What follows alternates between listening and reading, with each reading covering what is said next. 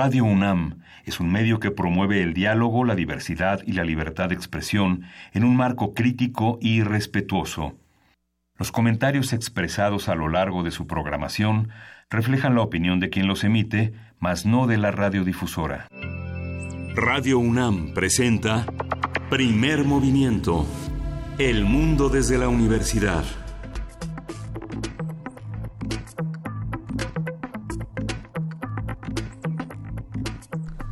Hola, buenos días. Son las 7, de la mañana de este miércoles 26 de septiembre y estamos en la cabina de Radio UNAM en primer movimiento. Luis Iglesias, buenos días. Muy buenos días, Miguel Ángel Quemain. Buenos días, jefa de información, Juana Inés de ESA. ¿Cómo amanecemos esta mañana? Pues amanecemos. Amanecemos. ¿Cómo estás, eh, Luisa Iglesias? Estamos, eh, pues, justamente con un aniversario más. Empezábamos apenas este programa cuando sucedió la la masacre de Ayotzinapa, cuando em, el, el gobierno del presidente Enrique Peña Nieto demostraba una vez más su incapacidad para no solo para cuidar a los ciudadanos, sino para reaccionar, para, eh, para ofrecer justicia, para construir procesos de justicia, de paz, de restauración. Y bueno, cuatro años después seguimos eh, pidiendo justicia y seguimos en ese proceso.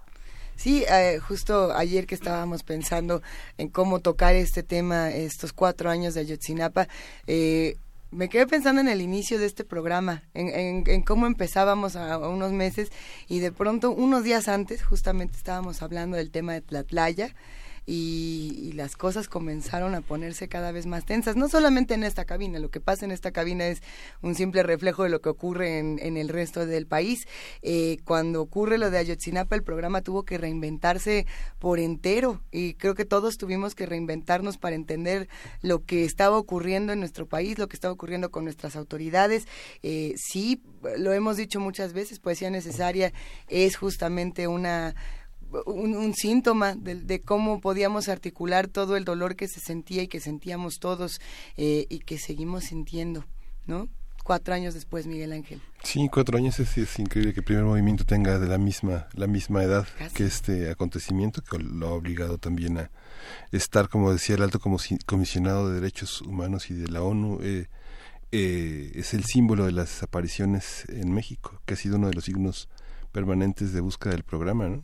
las primeras conversaciones que, se tenían en primer movimiento, lo recuerdo clarísimo, era eh, migración, desaparición forzada y, violencia, por supuesto, ¿no? Eh, de, abordadas de, de, otra manera completamente a través de la cultura, de los libros, de muchas otras cosas, tratando de entender qué era la desaparición forzada y de pronto, toma, ¿no? Em, empiezan a ocurrir estas cosas que no empezaron a ocurrir aquí, que todo el tiempo estuvieron ocurriendo y bueno, eh, algunas personas agradecen que lo que la tragedia, la indignación de Ayotzinapa haya despertado el interés de toda una población por algo que estaba ocurriendo en el país desde hace tantos años, ¿no? Y que era importantísimo visibilizar. Eh, no, no se nos olvida.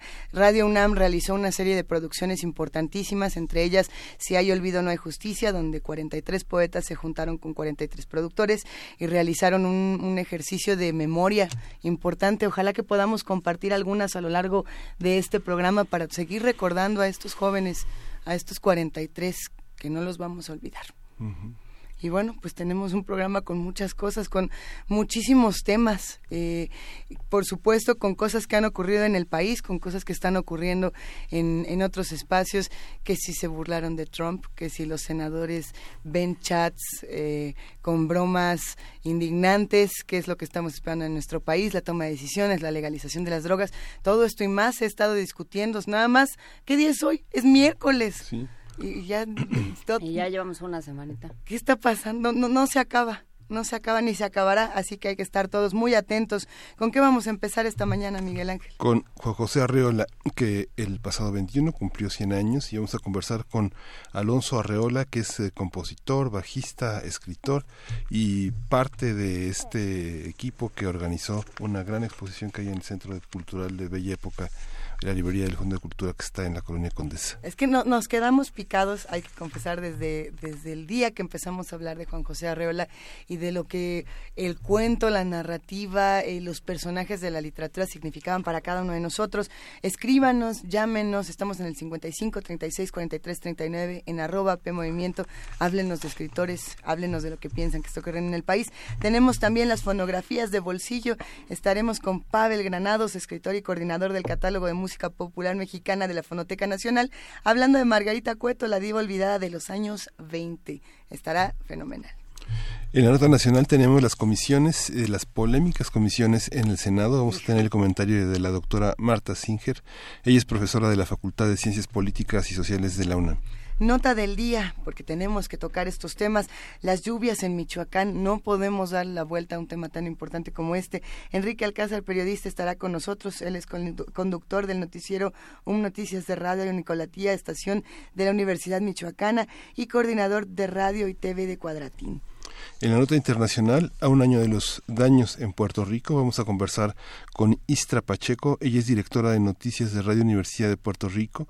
Ella tiene 20 años de experiencia, particularmente en el periodismo de investigación, una trayectoria entre los unos cinco años estuvo al frente de la Agencia Internacional de Noticias Prensa Asociada en la Ciudad de México. Estaremos hablando de Ayotzinapa a lo largo de este programa, por supuesto, y una de las maneras para, para hacerlo será tocar el tema de los derechos humanos. Esta vez, derechos humanos y poder judicial. Vamos a hablar con la doctora Lorenz Pantín. Ella es coordinadora de Transparencia y Justicia y Proyectos Especiales de México Evalúa. Estará con nosotros también el doctor Luis de la Barrera Solórzano, director del Programa Universitario de Derechos Humanos.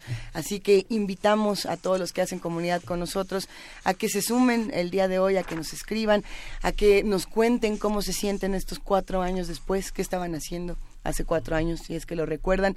Y nosotros pues los vamos a dejar con un poco de música al inicio de este programa. ¿Qué vamos a escuchar? A ver, en un momento. vamos a escuchar eh, Making Movies, Pa'lante. Ah, no, que, esa, que, que en este momento esa no la tenemos, ah. vamos a poner otra, Miguel Ángel. Will Majid, vamos a escuchar de Will Majid, Bilongo. Con eso empezamos.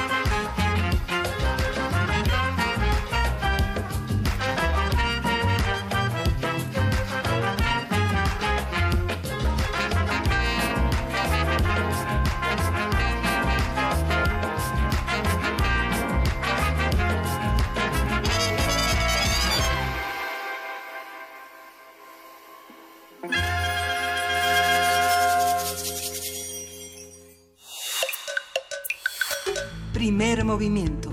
Hacemos comunidad. Miércoles de lectura. Juan José Arreola nació en Zapotán el Grande, Jalisco, el 21 de septiembre de 1918. Fue un reconocido escritor considerado como un artesano de la palabra.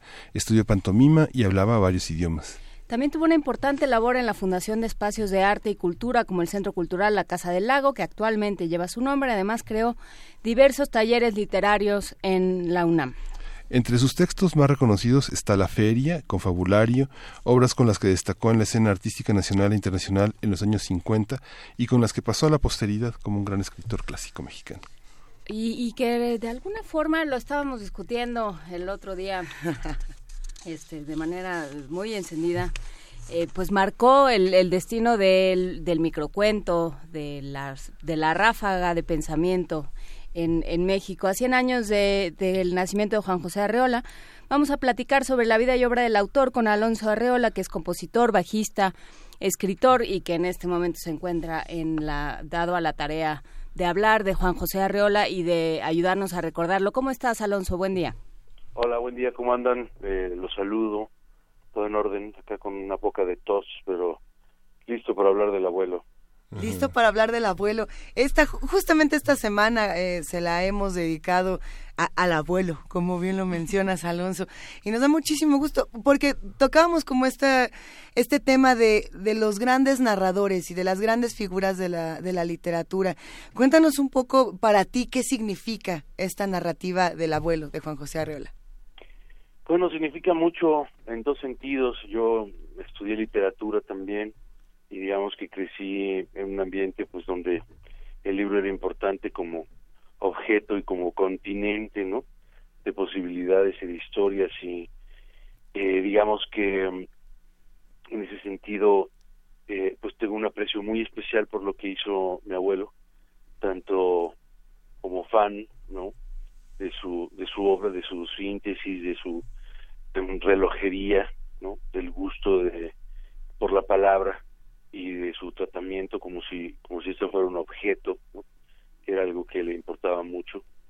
Y también porque pues desde luego me hace recordar a simple y sencillamente quién fuera mi abuelo no y con quien pasamos pues situaciones tan divertidas no eh, ¿cómo, ¿Cómo leer, digamos, por dónde empezar para alguien que no ha leído, que a lo mejor ha leído Arreola y no se ha dado cuenta?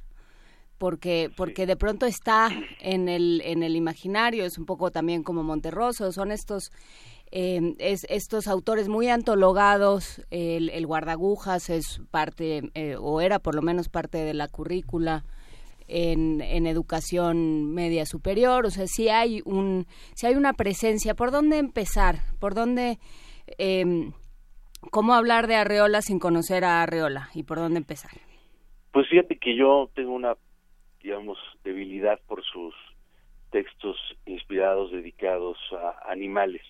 Yo creo que entrar por el bestiario sería una, una gran ruta. Eh, estamos hablando de textos breves, llenos de humor, con alto nivel de poesía, no poesía en prosa, eh, y que resultan muy amenos, muy reflexivos, no. Eh, hay que recordar que ese ese libro empezó llamándose Punta de Plata porque salió originalmente con los grabados de Héctor Javier, otro gran artista mexicano, y, bueno, de hecho se acaba de reeditar por Grupo Editorial Planeta y quedó muy lindo porque nuevamente aparecen los grabados de Héctor Javier. Eh, creo que sería una muy buena manera de, empezar a leerlo, ¿no? La imagen de los animales eh, como vehículos para eh, hablar de otros temas, para reflexionar, como alegorías, es muy importante en su obra, ¿no? Entonces, en el bestiario está esta idea de que los animales se humanizan, ¿no? Es, es muy linda. Y bueno, hay muchos otros textos donde también tienen una presencia bien importante, aunque muchas veces sea al revés, ¿no? Sean los humanos los que se animalizan, digamos. Justamente, y bueno, hay una parte que mencionabas, lo, lo de lo divertido, hay una parte de, Juan José Arreola que como, como muchos escritores y, lectores profesionales y críticos literarios en México huyó de la solemnidad eh, tanto como pudo. Pienso en Carlos Monsiváis, por ejemplo, también. Eh, que, fueron seres eh, cuya inteligencia y cuyo talento no se ponía en duda, pero que se, se huyeron todo lo posible de esta figura del, del intelectual cercano al poder y, este y solemne y que y que dictaba cátedra a la menor intimación. Sí, bueno, el hecho de que mi abuelo también estudiara teatro, ¿no? Y de que desde niño la declamación fuera tan importante y lo hiciera sentir que la literatura pues estaba viva y tenía que eh, fluir entre los invitados a una reunión. Creo que este tipo de, mecanismos hicieron que, que justo fuera algo muy natural y, sin solemnidad. Eh, además bueno así era él las 24 horas del día no siempre estaba lleno de, de proyectos y aunque también tenía un, un humor y eh, más bien un carácter muy fuerte y podía enojarse con cierta facilidad digamos que eh, normalmente era era muy chistante no y, estaba todo el tiempo dispuesto a la broma no eh, al recuerdo a la anécdota. Eh, entonces creo que creo que justo eso es una de las partes como más lindas de su obra, ¿no? Ahora reuniste en, en, el Centro Cultural Bella Época, eh, en la librería Rosario Castellanos, eh, varios objetos, varias cosas que forman una, una pequeña exposición que está en el área de la librería. Así es. ¿Cómo, este, ¿De dónde viene todo eso? Eh, ¿A dónde se va después? ¿qué, qué, ¿Qué pretendieron hacer con ese con esa bueno, que es, es muy interesante el asunto ahí en el fondo porque mi abuelo, como se sabe, pues fue autodidacta. Eh, estudió hasta un, vaya, prácticamente nada en escuelas por todo el asunto de la guerra cristera, ¿no? Pero lo que siempre dijo en entrevistas es que si podía de pronto eh, señalar alguna academia, entre comillas, en su vida, pues este era el Fondo de Cultura Económica, ¿no?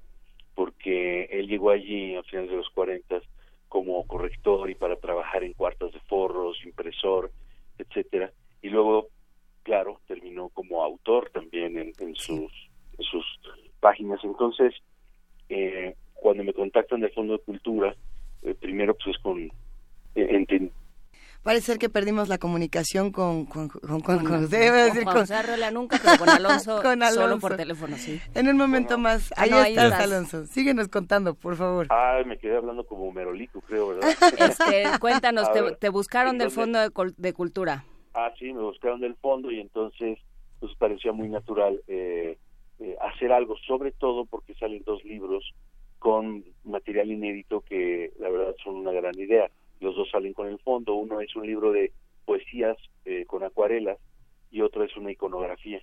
Entonces en la iconografía pues hay un montón de imágenes maravillosas que pues muestran esta parte extrovertida, estrafalaria que él tenía. Y en, eh, en la cuestión de la poesía pues hay un montón de textos inéditos y están también estas acuarelas, pues como les decía él amaba como una gran cantidad de oficios y le encantaban las manualidades entonces es como muy lindo poder ver esa esa faceta de él también, ¿no? las acuarelas son de Arreola. Sí, sí, sí, son pintadas por él. Yo presté muchos objetos, eh, un cuadro con técnicas mixtas, una acuarela, este, un ajedrez, algunos documentos, cuadernos del unicornio, eh, de Mester, de los presentes, etcétera. Y el Fondo de Cultura puso eh, otra serie de documentos muy interesantes, contratos, grados de regalías, documentos de época que resultan simpáticos uh, por la manera como están escritos, por la manera como están impresos, etcétera. Y hay una buena muestra fotográfica también, ¿no? Entonces, creo que es, es una exposición linda. Es la segunda que se hace. Yo hice otra por invitación de la Casa del Lago. Eh, presté muchas más cosas, también mis tías, eh, y fue meses pasados. Eso fue como una, un inventario, digamos, ¿no? Pero bueno, eh, son algunas de las cosas en las que hemos colaborado y en particular con el fondo, pues eh, hay una relación muy especial, ¿no? De, todas esas cosas que no sabemos de Juan José Arriola Alonso, eh, ¿cuáles son interesantes de, narrarle, eh, por ejemplo, a los nuevos lectores? Yo me quedo pensando, muchos a lo mejor ahora ya tienen Twitter o tienen redes sociales y entonces es muy fácil leer estos pequeños relatos, ¿no? La mujer que amé se ha convertido en, fantasma, yo soy el lugar de sus apariciones. Cabe perfecto en un tweet, es perfecto como para los nuevos lectores, Pero ¿qué pasa con esta otra persona, por ejemplo, que aparecía en la televisión con, su sombrero negro? La capa. Y, que además tenía un sentido del humor, como ya le decían, eh, brutal, divertidísimo. Eh, ¿qué, ¿Qué otras cosas podemos contar de Juan José Arrela que no hayamos contado antes? Bueno, hay un montón de situaciones, desde luego, mm, familiares, etcétera, que revelan mucho de su de su persona y como bien dices también hay eh, eh, participaciones radiofónicas televisivas que aún hace falta revisar con mayor detenimiento. Por ejemplo hace no mucho tiempo ya se subió a internet eh, creo que está dividido en dos partes el de Doctum que es donde está conversando con Salvador Elizondo con Borges y otros escritores más. Eso es verdaderamente impresionante y vale la pena buscarlo no también se han subido a algunos de los programas que hizo para Televisa en España, ¿no? O algunas conferencias, como una en Sevilla. Eh, esas cosas vale mucho la pena verlas porque, si bien son más largas, eh, nos permiten ver su memoria prodigiosa como en funcionamiento natural, ¿no? Y, y bueno, esas otras cosas familiares de las que te hablaba pueden ser también reveladoras y son son muy lindas. Recientemente publiqué por invitación de Julia Santibáñez eh, en el suplemento de La Razón un texto que se llama Un día con el abuelo, y, y, bueno, eh, creo que revela un poco eh, esas aficiones que mi abuelo tenía como buscador de como buscador de belleza, ¿no? ¿Me escuchan? Sí, estamos aquí, ah, este, te estamos eh, escuchando. No, yo pensaba justamente en este, en esto que decías de, de pronto eh, a lo que te referías como textos más largos o, intervenciones más largas. Eh, la erudición de Arreola era enorme, y creo que esta parte de haberse criado con los libros, de, de haber eh, bueno, de, de, haber construido un destino distinto de aquel que, que se le planteaba en Zapotlán cuando, cuando nació, es enormemente importante y rescatable en un momento como este, ¿no? Y en una, en una em, radiodifusora universitaria. Sí, desde luego. Digamos, los libros, la palabra, eh, la, la cultura escrita le abrieron un destino distinto.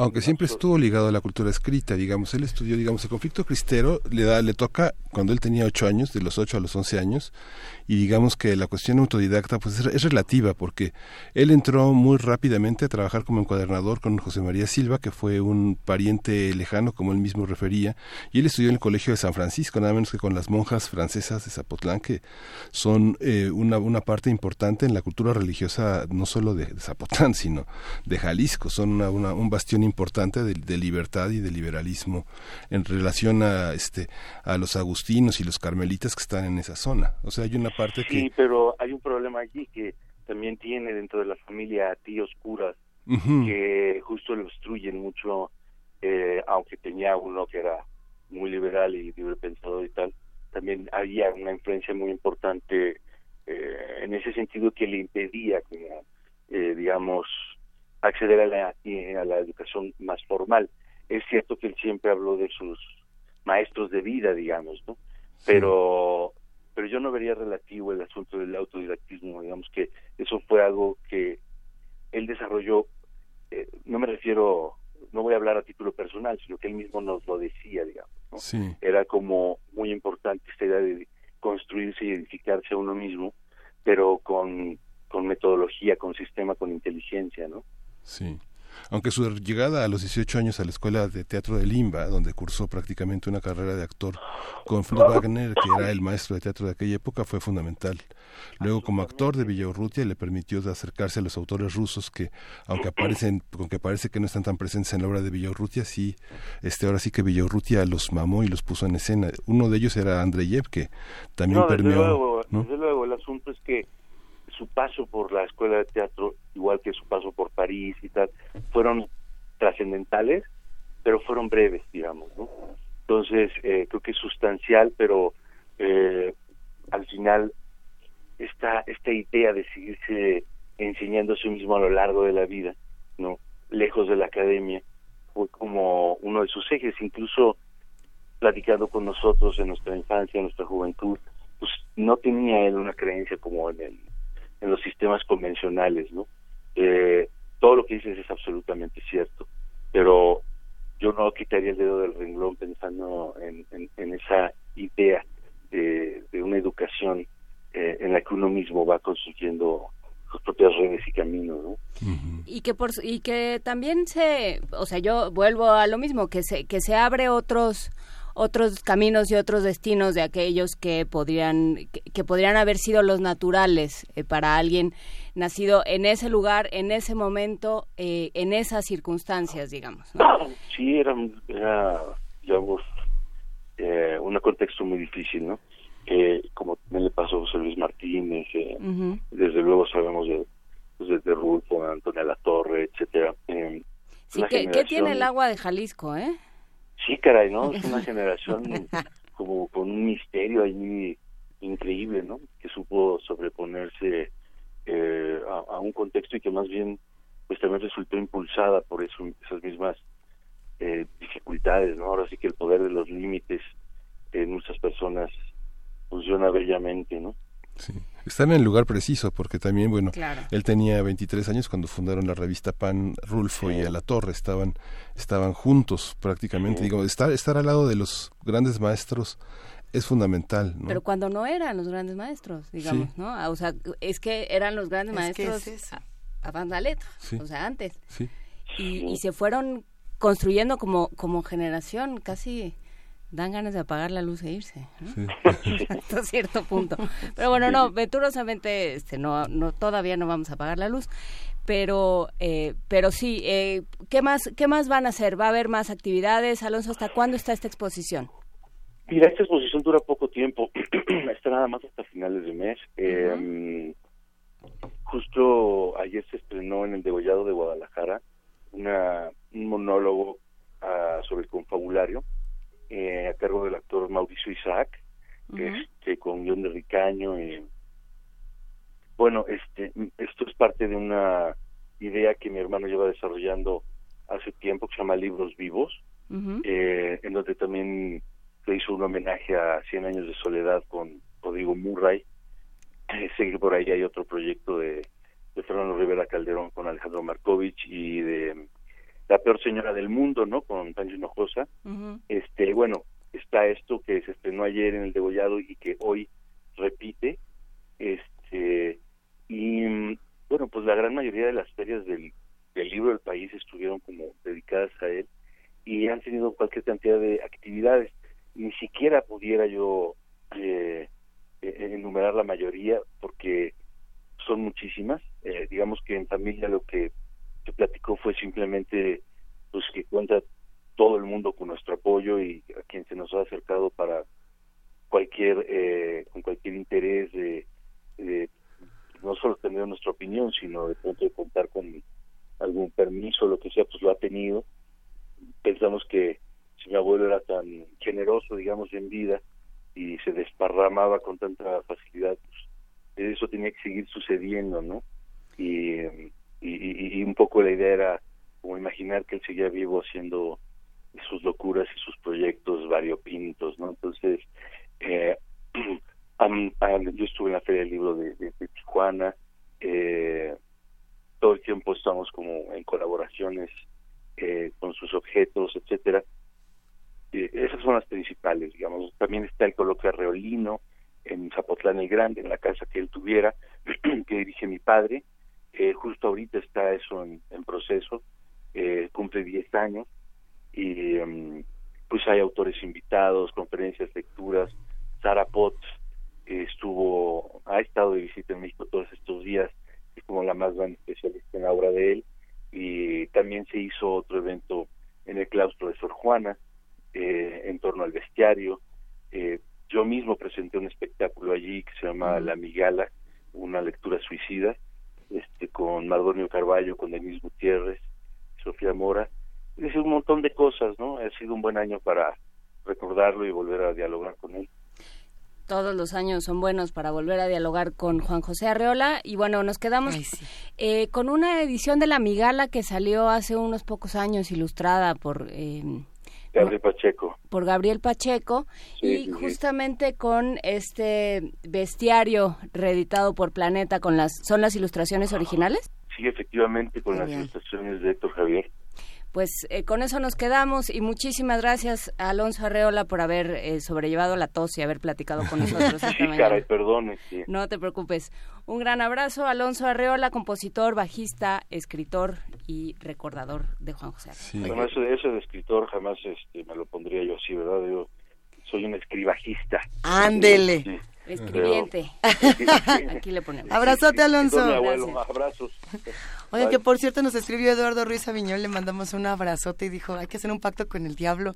Y entre que decíamos que qué, que sí, que no es por el cuento de Juan José Arreola. Sí. sí, hay que ponerle una nota sí. al Twitter. Yo dije, así ahorita, tan temprano. Es que como ya conocemos a Eduardo, pues hay que, ahora de pactos a pactos. Hay que decir que en un momentito más va a estar Pavel Granados con nosotros y Pavel armó una sección en la fonoteca de personajes célebres en la que hay una serie de audios sobre con Juan José Arreola y sobre Juan José Arreola, conversando con La Torre, entrevistando, leyendo poesía francesa en francés y en español. Está en el sitio de la Fonoteca Nacional, justamente en la parte de escucha, en secciones especiales, en personajes, en personajes célebres. Hace una introducción Pavel Granados y, y consigna en primer lugar la entrevista de Josefina Millán de Solares con Arreola aquí en esta estación en Radio UNAM el, el 28 de agosto de 1971. Una larga entrevista muy interesante para escuchar. Ay, ¿será que les no robamos larga, 21 minutos, 21 minutos. Pues no es tan larga. No es tan bueno, larga, a ver si luego buscamos Acaba de desmayar Frida, pero no Perdón, Frida, yo nada más ando, dice y dice, hay que poner tal, hay que poner... En un momento lo platicamos. Sí. Vámonos con música. Con Nación Equeco, este, Bella Flor.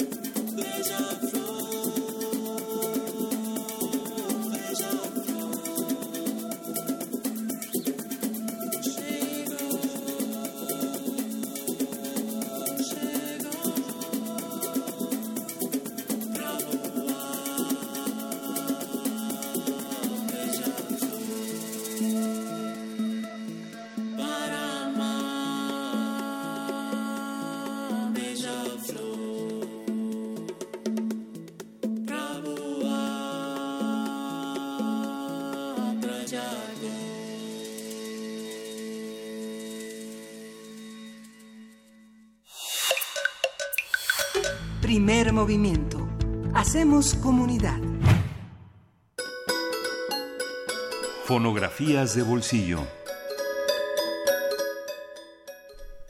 Fonografías de bolsillo, efectivamente, con Pavel Granados, que hoy habla de Margarita Cueto, esta diva olvidada de los años 20. Bienvenido, Pavel. Gracias, Miguel Ángel. Oye, bueno, antes que hable un poquito de Margarita Cueto, que ya ha tenido muchos años de olvido, en estos días cumple más o menos 40, 41 años. 41 años de olvido. pues no más, muchos más, porque yo creo que ya fue olvidada a partir de los años 30. Pero quería decir rápidamente que bueno, que gracias por la mención de la página de la fonoteca, porque creo que está muy bonita la sección de entrevistas y la palabra de Juan José Arreola, que la conocemos escrita, pero yo creo que él nunca dividió con la palabra hablada. Y yo pienso que algunas frases que él decía, que uno le escuchó decir en vivo así, se quedan tatuadas. Y yo creo que eh, ahora que están tan de moda los tatuajes, la voz de Arreola es un tatuaje indeleble para quienes la hemos escuchado. Ahorita me pasas unas frases para irnos las poniendo. bueno, sí, y yo quisiera irlo recordando porque quiero decirles que a partir de la siguiente vez me gustaría dedicarle unas cuantas eh, pues intervenciones a los 90 años como compositor de Agustín Lara, porque el 2 de octubre de 1928 se grabó por primera vez una canción de Agustín Lara en Nueva York. Y bueno, él festejaba y le festejaron sus 25 años. Eh, y Arreola, Juan José Arreola, hizo un texto increíble y uno de los más comprensivos sobre la obra de Agustín, que me gustaría luego comentarles. ¿Este texto no se puede encontrar tan fácilmente? Sí, sí, se consigue. Se lo pidió la editorial Domés para un libro que se llama Genio y Figura de Agustín Lara. Este, y y después eh, se, ha, se ha reproducido el Fondo de Cultura Económica.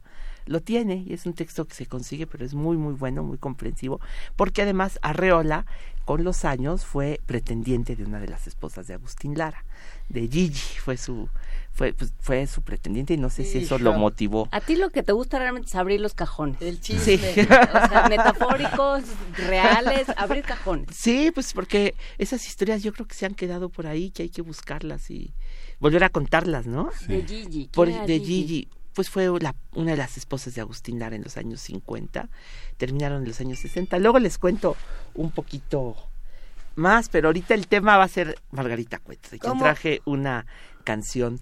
¿Mandé? ¿Cómo, ¿Cómo saltamos de Agustín Lara a Juan José Arreola a Margarita Cueto? A Margarita Cueto. Bueno, Margarita Cueto es una mujer que nació aquí en la Ciudad de México, mm. yo creo que en 1900 habrá nacido, se educó en Puebla y le tocó vivir una época interesantísima, los años 20, ahora les llamamos los alegres 20, pero ahora con respecto a nuestra vida, todas las décadas han sido alegres, pero los, los 20 tuvieron un encanto especial. Pues no de las guerras de entrada. Ah, sí, antes, bueno, acaba de terminar pues la Primera Guerra Mundial y había una necesidad de alegría que la, pues de alguna manera la encausó el foxtrot que era el ritmo de los años 20, un ritmo cuya coreografía se sacó a partir del tango.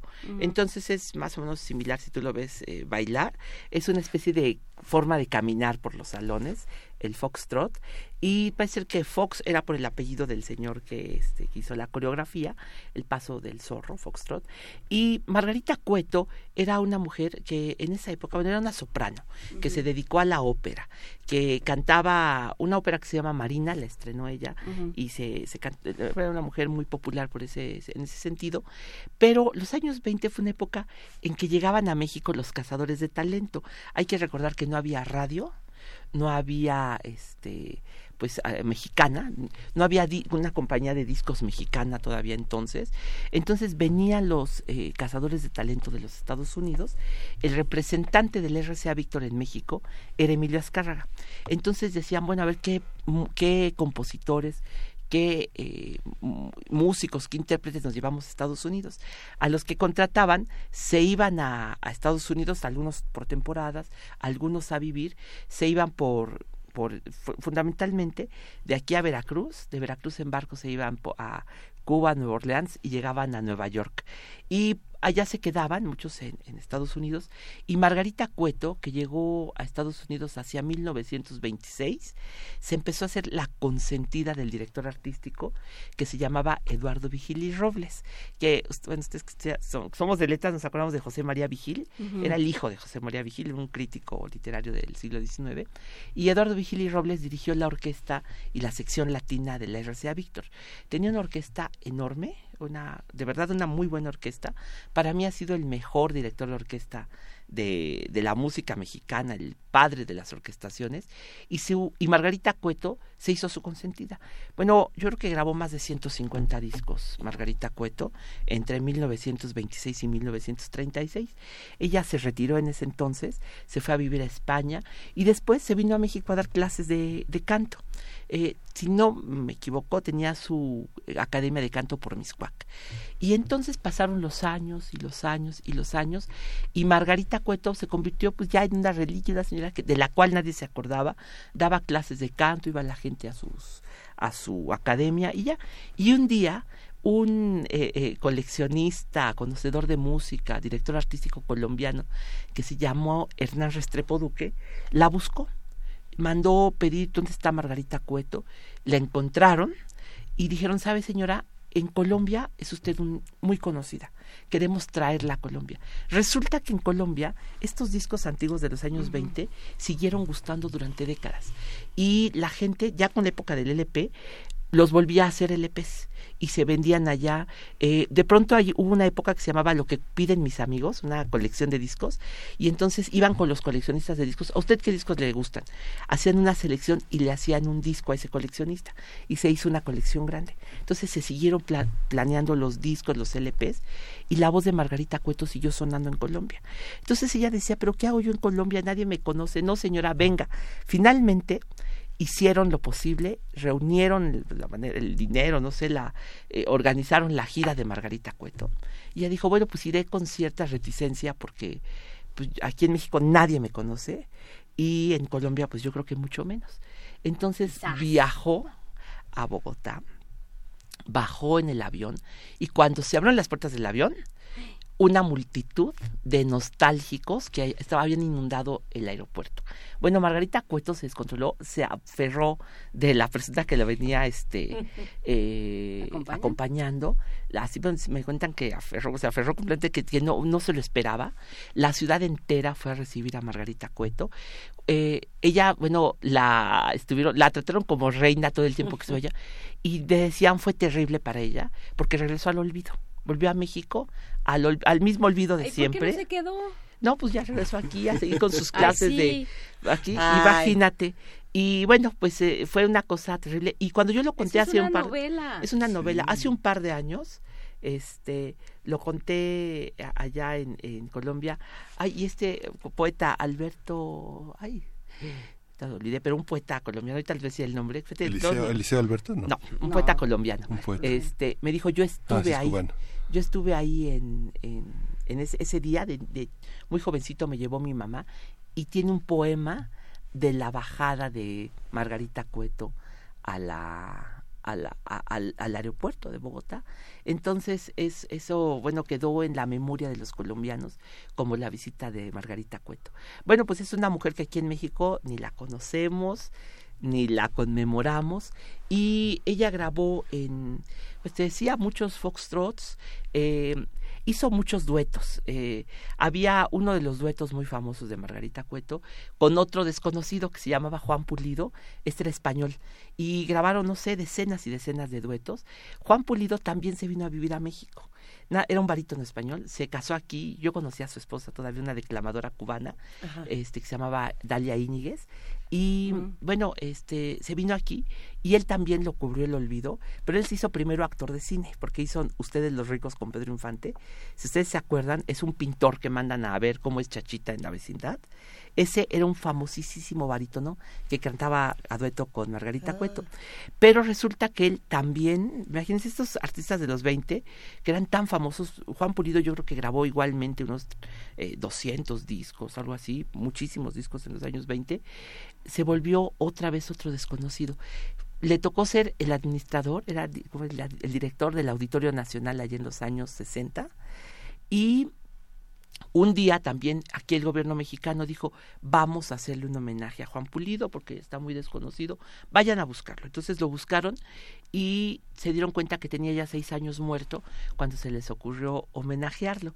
Entonces, bueno, pues sufrieron un poco estas voces de los años 20 porque pasó que estos discos que se empezaron a, que todos los discos que se hacían en los años 20 se hacían desde Nueva York y se distribuían por toda América y por España.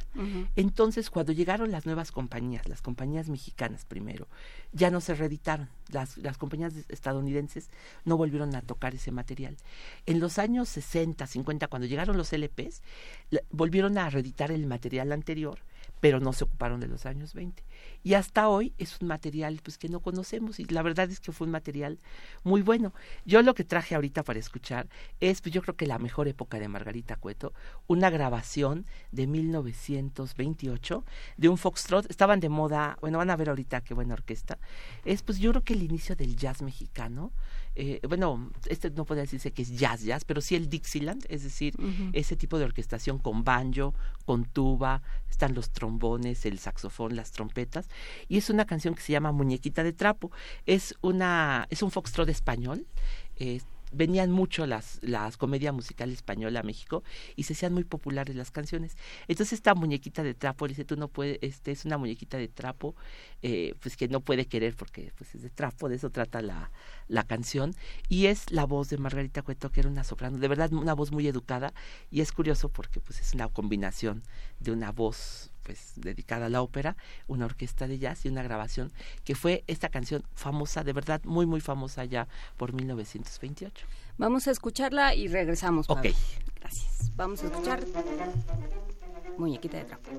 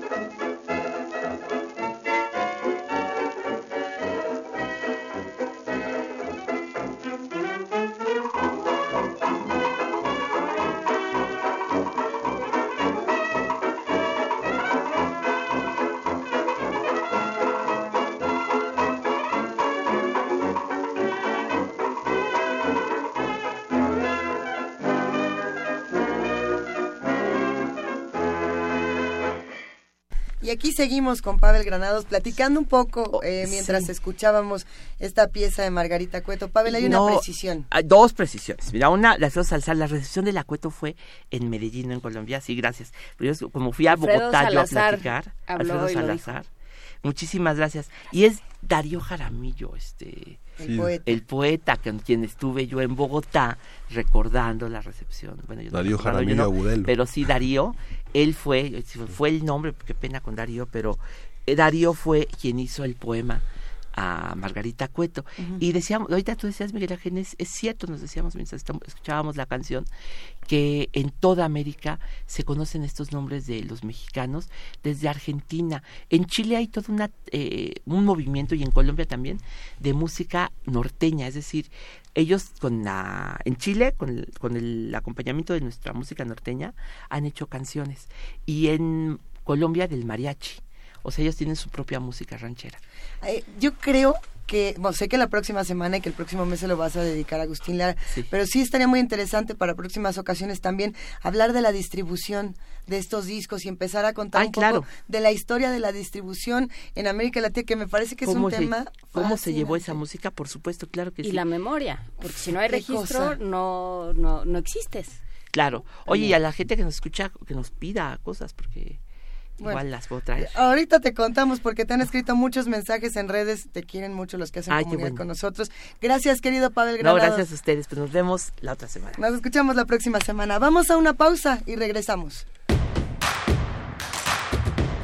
Síguenos en redes sociales. Encuéntranos en Facebook como Primer Movimiento y en Twitter como arroba PMovimiento. Hagamos comunidad.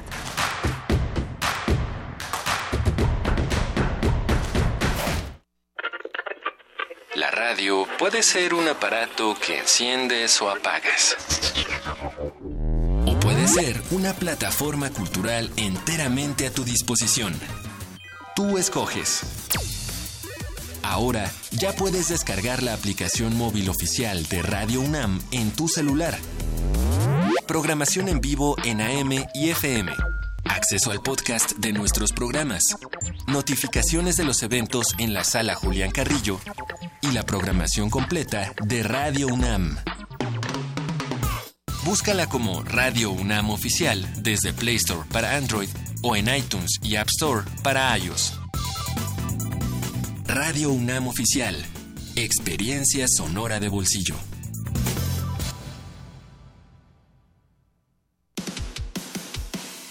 Dejar huella en cada aula de la UNAM es un deber de un verdadero Puma. Huella y apoya Fundación UNAM a de cara a miles de universitarios. Súmate 5340-0904 o en www.funam.mx. Contigo hacemos posible lo imposible. Don Fer, ¿Qué tal? pásele. Gracias. ¿Barba y bigote como siempre? No, don Pepe. Ahora el turno es de Santiago. Vamos a tramitar su primera credencial para votar. ¿A poco ya cumpliste 18, mijo? Ya, don Pepe, si ya hasta quiero tener mine para ser parte de las decisiones de México. Muy bien, muchacho. Pues si es por eso, entonces el corte va por mi cuenta. Pásale. Ahora que cumples 18, saca tu credencial para votar, porque mi país no importa, yo ya tengo mi INE. INE. El Centro Cultural Isidro Favela Museo Casa del Risco invita a la exposición Carol Miller, Relatos en Bronce, integrada por 38 esculturas figurativas. Las piezas representan hombres, mujeres y animales dotados de particular belleza y fuerza. La figura humana invita a la reflexión y a la empatía. Carol Miller, Relatos en Bronce se puede visitar en el Centro Cultural Isidro Favela Museo Casa del Risco, en la Plaza San Jacinto, San Ángel, Ciudad de México.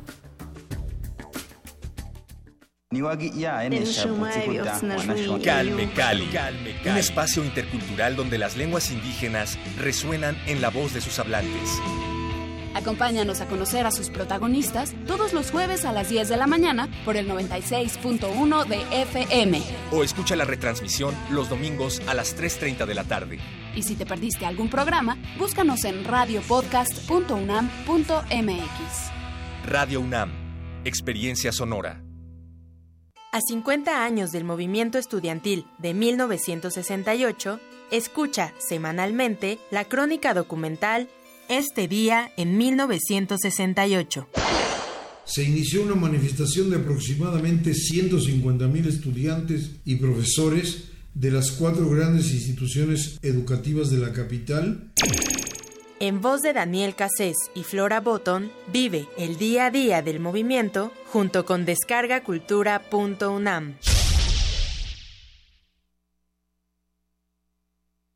Arcadia, primera muestra internacional de cine rescatado y restaurado en la UNAM. A 50 años del 68 en México y el mundo, descubre películas nunca vistas en nuestro país. Presentaciones, mesas de reflexión, exposiciones y debates. Te esperamos del 25 al 30 de septiembre en el Centro Cultural Universitario y distintas sedes de la UNAM. Consulta cartelera en arcadia.unam.mx y en redes, arroba Filmoteca UNAM. Entrada libre. Arcadia es archivo vivo. Es la Filmoteca de la UNAM.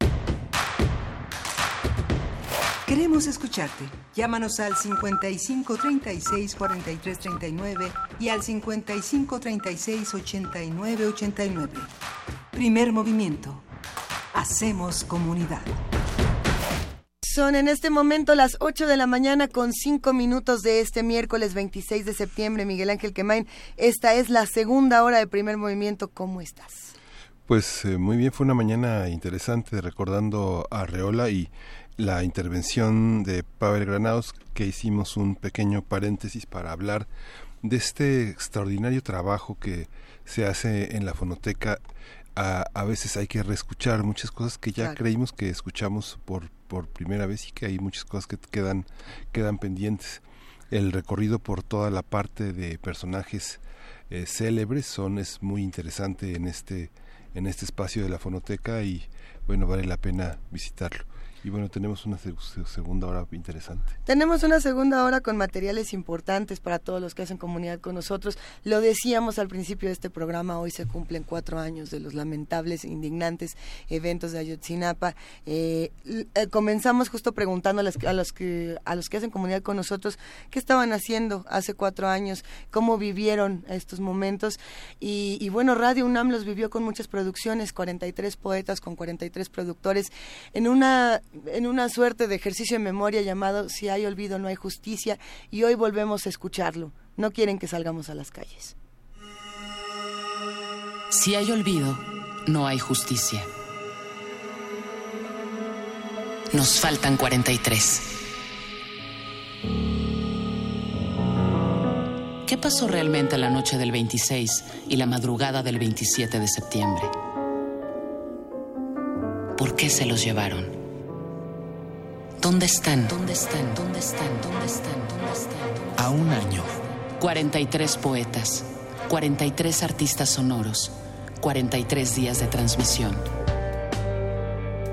Porque si hay olvido, no hay justicia. No quieren que salgamos a las calles. Jorge Miguel Cocón Pech, Maya, México.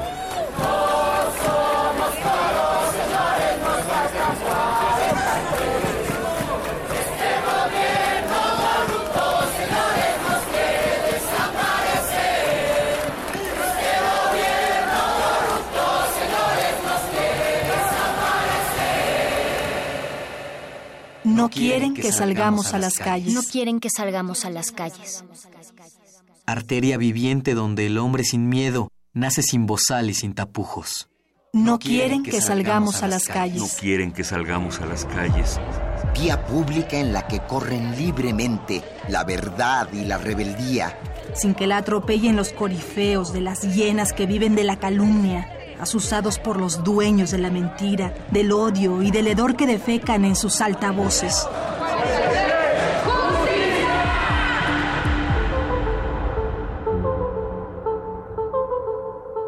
Quieren que callemos la fiesta del espíritu de un pueblo libre que nos habita. Quieren que resignados arriemos las banderas, en cuyo centro el alba luminosa atisba el futuro y lo escribe en las manos de los niños. Hoy con pancartas, hoy con carteles, hoy bajo la lluvia, húmeda simiente.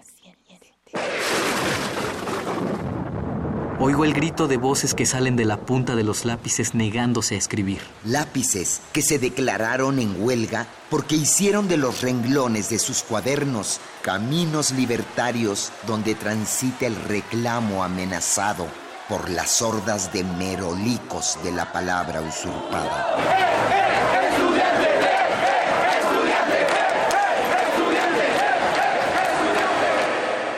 No somos minoría. ¿Acaso las hojas de los árboles son minoría respecto a sus tallos?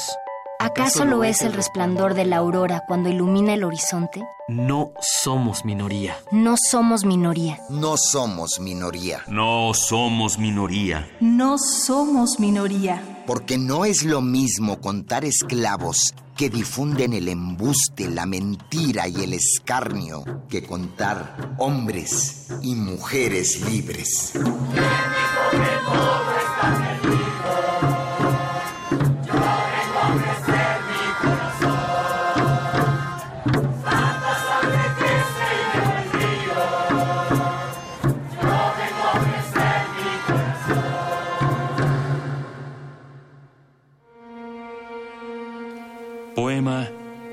Quieren que salgamos a las calles de Jorge Miguel Cocón Pech. Voces Luisa Huertas, Juan Stack, María Sandoval, Omar Tercero y Karen Ruiz. Producción y montaje Yuriria Contreras y Daniel Sánchez. Si hay olvido, no hay justicia. Nos faltan 43 y 24 mil. Una producción coordinada por Radio UNAM.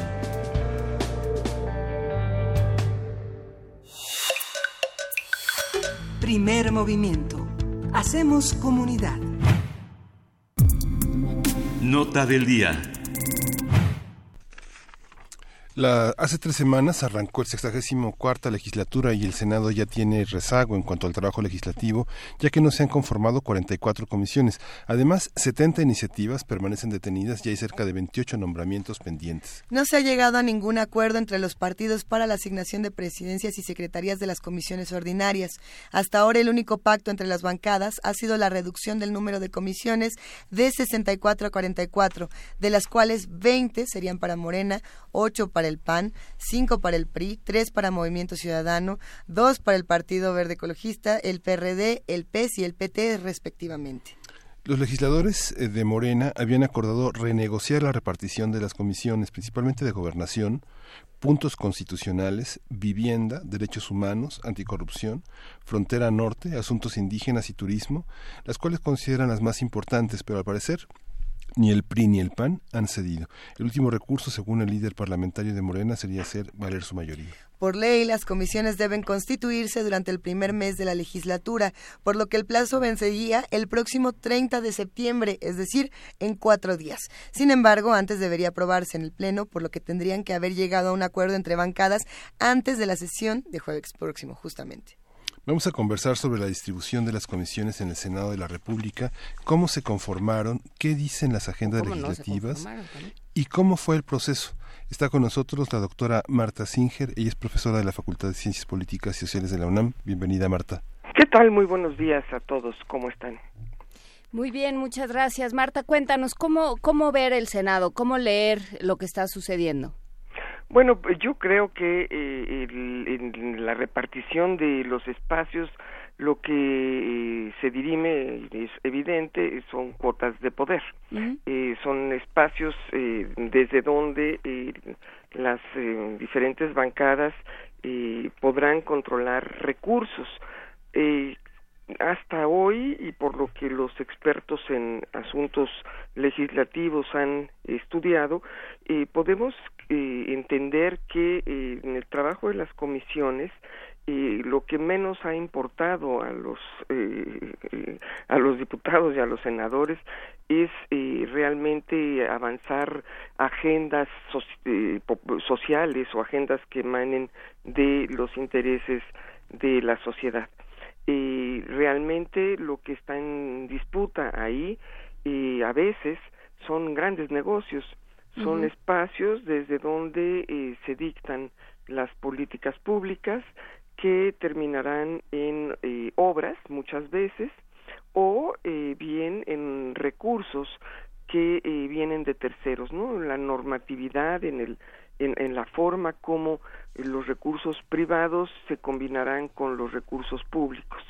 De ahí que eh, se hayan convertido en, en espacios muy importantes para negociar con eh, grupos eh, de poder, grupos de interés, grupos económicamente fuertes y eh, así lo vimos en, la historia reciente en donde pues gracias a la pluralidad que existe dentro del propio Congreso y eh, eh, a que eh, hay competencia eh, por el poder eh, se supo por ejemplo de eh, las prácticas tipo moches no recordarán el, el, el uso eh, de los moches que no es más que eh, pues cuánto me vas a dar para que yo eh, eh, transite eh, una ley, eh, pase eh, eh, a discusión y esa ley te beneficie.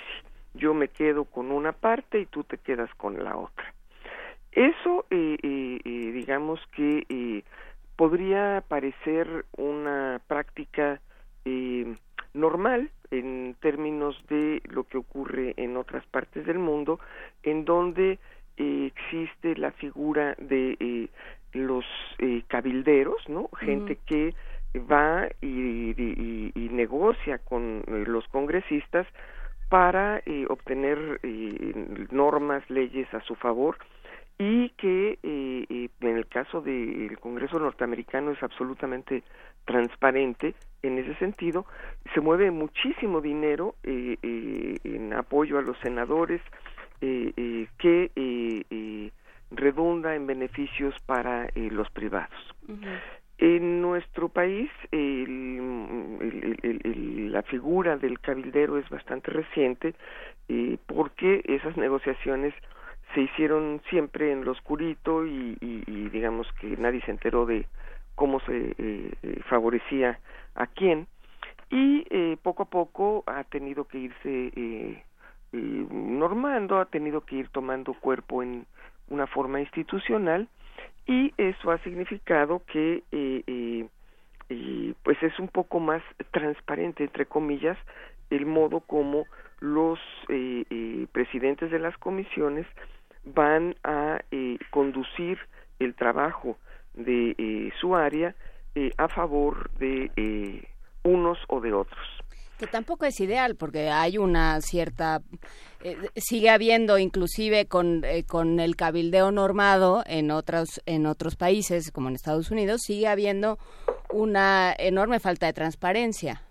Y sobre todo el- lo que ocurre es que el espacio eh, del, de- del Congreso de la Unión en nuestro país o en otros, el, el Parlamento en otras partes, eh, que eh, está llamado a ser el espacio de la representación política, en donde los ciudadanos eh, eligen a quien va a hablar a nombre de ellos, pero no va a tomar todas las decisiones con carta blanca o con un cheque en blanco a nombre de los demás, en donde va a haber un proceso de representación y de debate, abierto, plural, incluyente.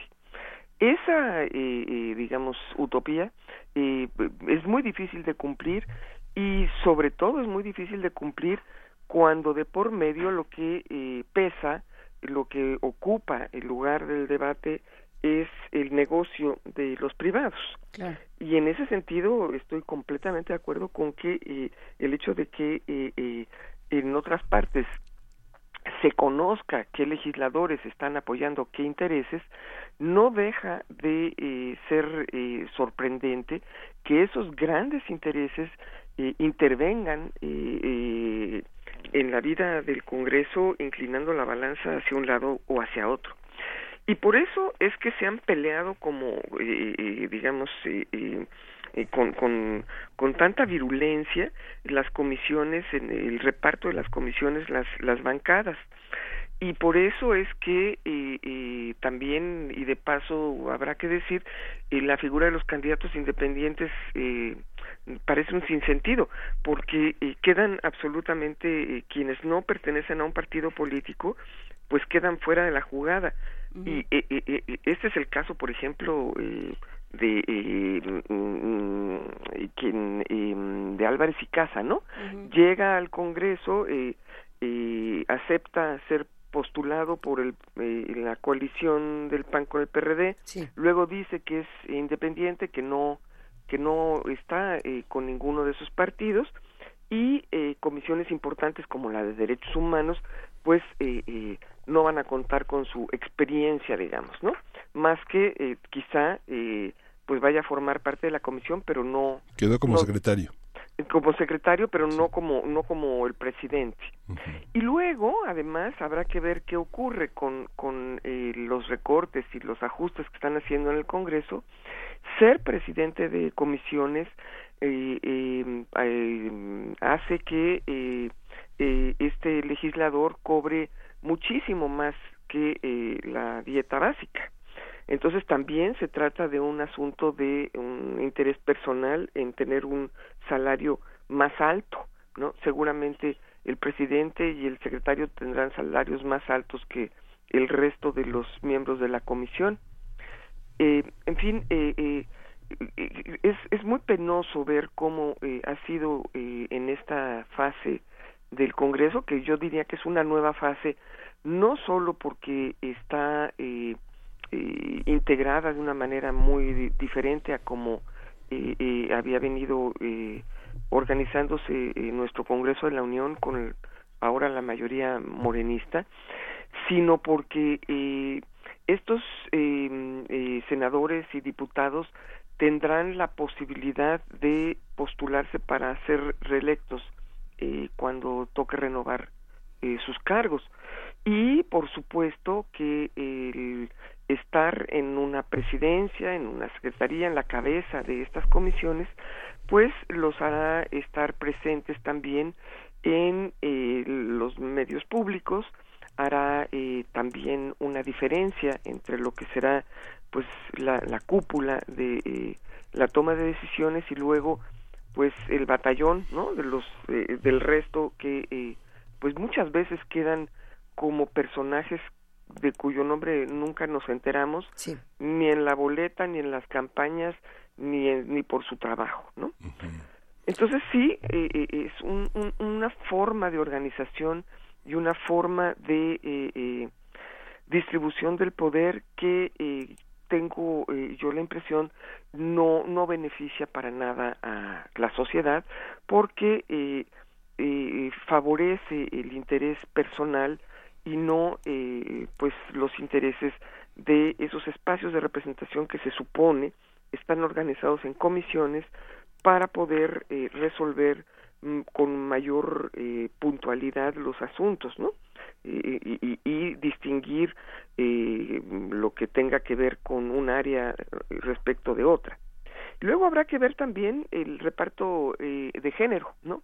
Ese fue también otro asunto que ha, estado en, en, el, la mesa de debate, eh, en donde eh, los estudios han mostrado que eh, si bien el espacio para las mujeres eh, se ha abierto, incluso ahora es mucho eh, más equitativa el resultado después de la elección de la composición hombres-mujeres en las cámaras, eh, a las mujeres pues no no les ha tocado tener eh, la cabeza de las comisiones más importantes no las comisiones que son eh, eh, centrales para la vida del país la comisión de hacienda la comisión de gobernación la de energía la de defensa nacional la de mm, yo qué sé no esas comisiones quedan siempre en manos de hombres tradicionalmente. No ha habido manera de que eh, una mujer eh, pueda eh, acceder a esos espacios.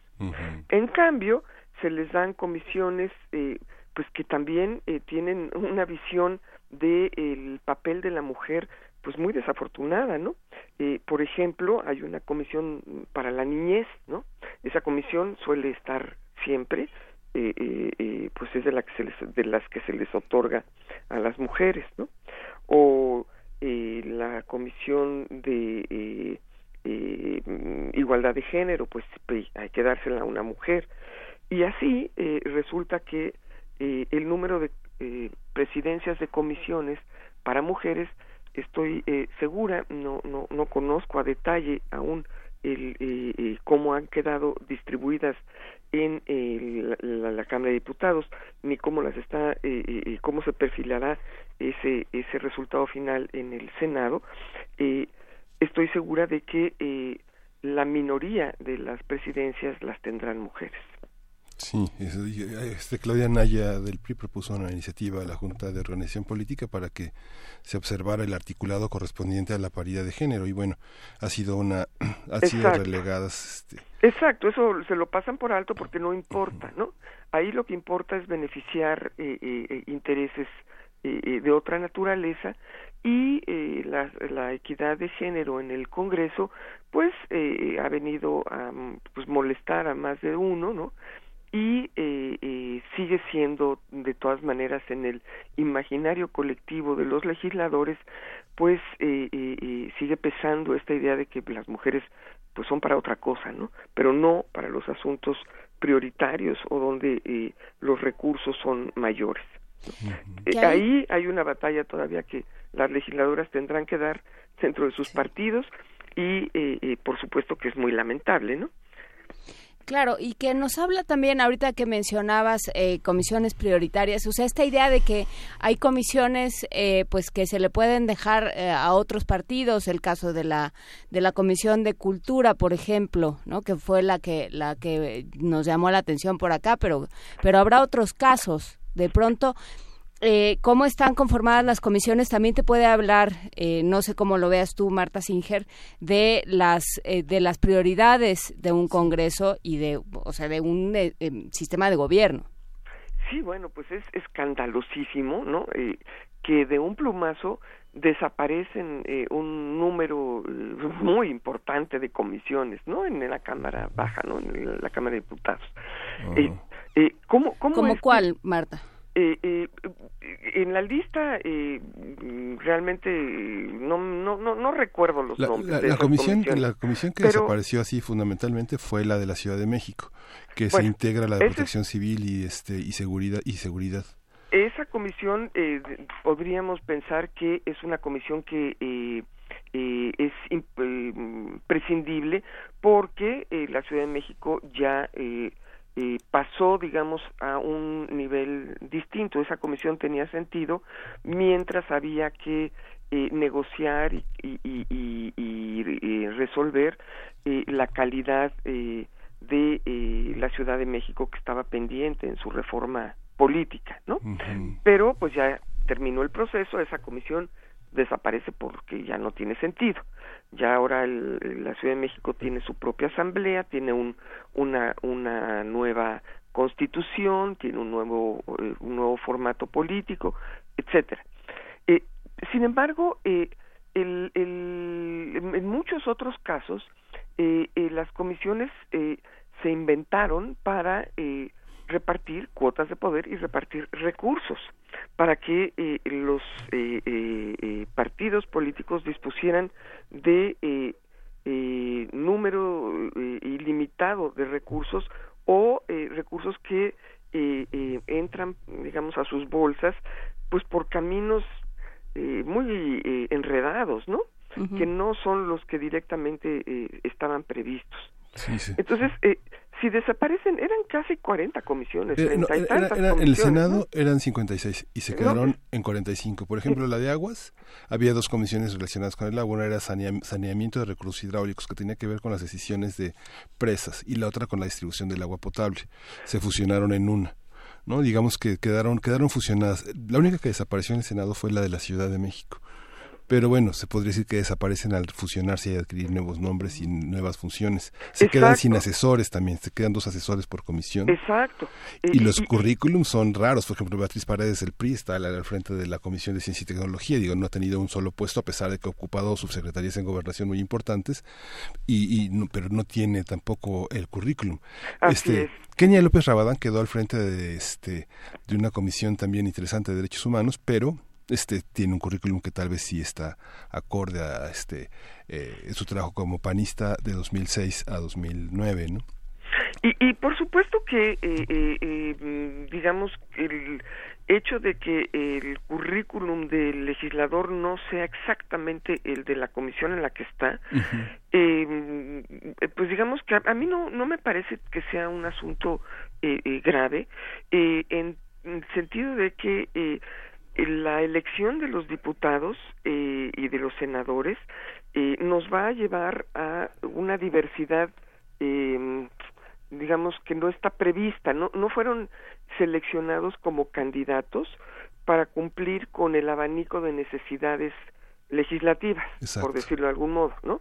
Entonces probablemente, digo, no no no ocurre ni de casualidad porque porque suelen ser eh, los políticos más eh, eh, solicitados, pero podría llegar a ocurrir que no hay ningún abogado, por decirlo, ¿no? O que no hay ningún economista, o que, o que, o que, como en este caso, pues Beatriz Paredes, pues no, no ha estado cerca de los temas de la ciencia, ¿no? sin embargo, tiene que haber una cabeza para cada comisión, ¿no? Los, los partidos son quienes debieron haber eh, escogido eh, entre sus eh, posibilidades cuáles podrían ocupar qué cargos y en ese sentido postular al mejor para para que cumpliera mejor esa función. Para eso están los asesores para que lo que la experiencia que tiene el legislador pues sea completada por el conocimiento, digamos, ¿no? Eh, es importante la experiencia eh, también eh, de negociación, la experiencia política, ¿no? si Beatriz Paredes usara su experiencia política para elevar el presupuesto de ciencia y tecnología a lo que por lo menos los organismos internacionales exigen, que es bastante menor de lo que las sociedades realmente necesitan, pues bueno, podría ser ventajoso, aunque ella no sepa exactamente nada de ciencia, pero sabría, en cambio, algo eh, de negociación política. El problema es que eh, eh, a los legisladores luego se les olvida para qué están ahí al frente de una comisión, ¿no? Y sucede que no pasa nada dentro de sus comisiones. ¿Qué, qué ley reciente eh, habrán pasado, por ejemplo, eh, en la Comisión de Derechos Indígenas, ¿no? Eh, la, la, Comisión de Asuntos Indígenas en el Senado o en, en, la Cámara de Diputados que sea de trascendencia. Pues no, no, ninguna relevante, ¿no? ¿Qué han hecho con el tema del agua en las comisiones y, y esta, comisiones repetidas y comisiones que van y vienen? Pues no, no han hecho nada, ¿no?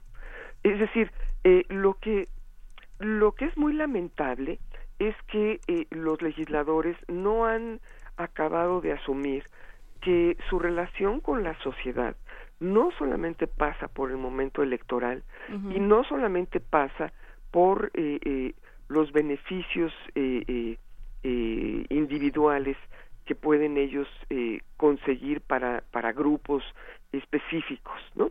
Y que eh, cuando eh, se habla de la profesionalización del Congreso y se dice que la reelección va a hacer que regresen a la sociedad a entregar cuentas y a eh, contactarse con sus electores, lo que ellos entienden es ir a hacer campañas a los distritos, pero no han entendido que los temas en los cuales ellos están comprometidos a eh, eh, eh, poner atención en particular las comisiones a las que pertenecen y sobre todo las comisiones que dirigen deben de abrir espacios de diálogo con la sociedad para construir a partir de ese diálogo las mejores herramientas para resolver de mejor manera los problemas.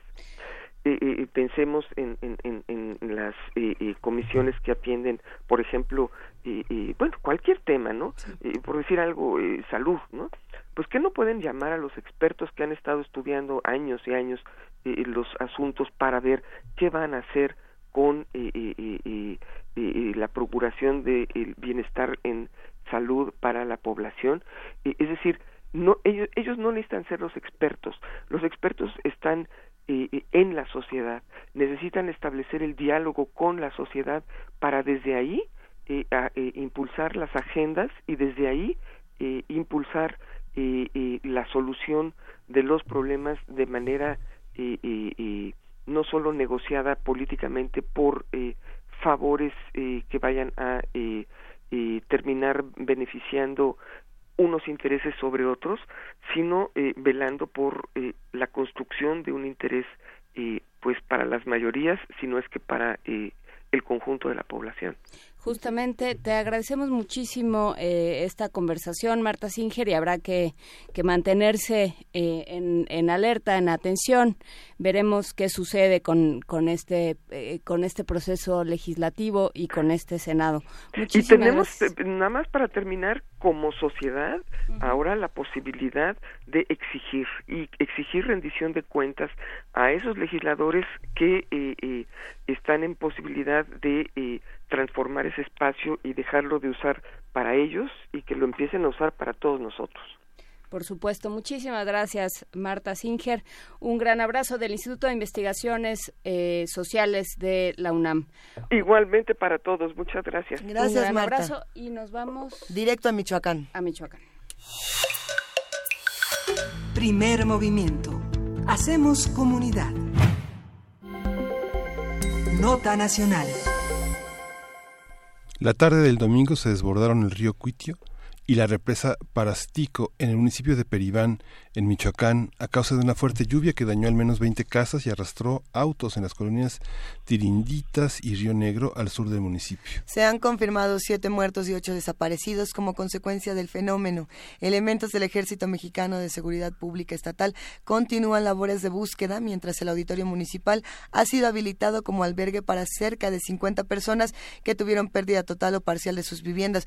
Una nota que no puede quedarse nada más en el día después y ya, y ya a lo que sigue sino que hay que darle verdadero seguimiento, Miguel Ángel. Tendremos, vamos a tener un reporte desde Michoacán sobre las lluvias, qué sucedió, cuáles son las causas y consecuencias, cómo ha respondido el gobierno.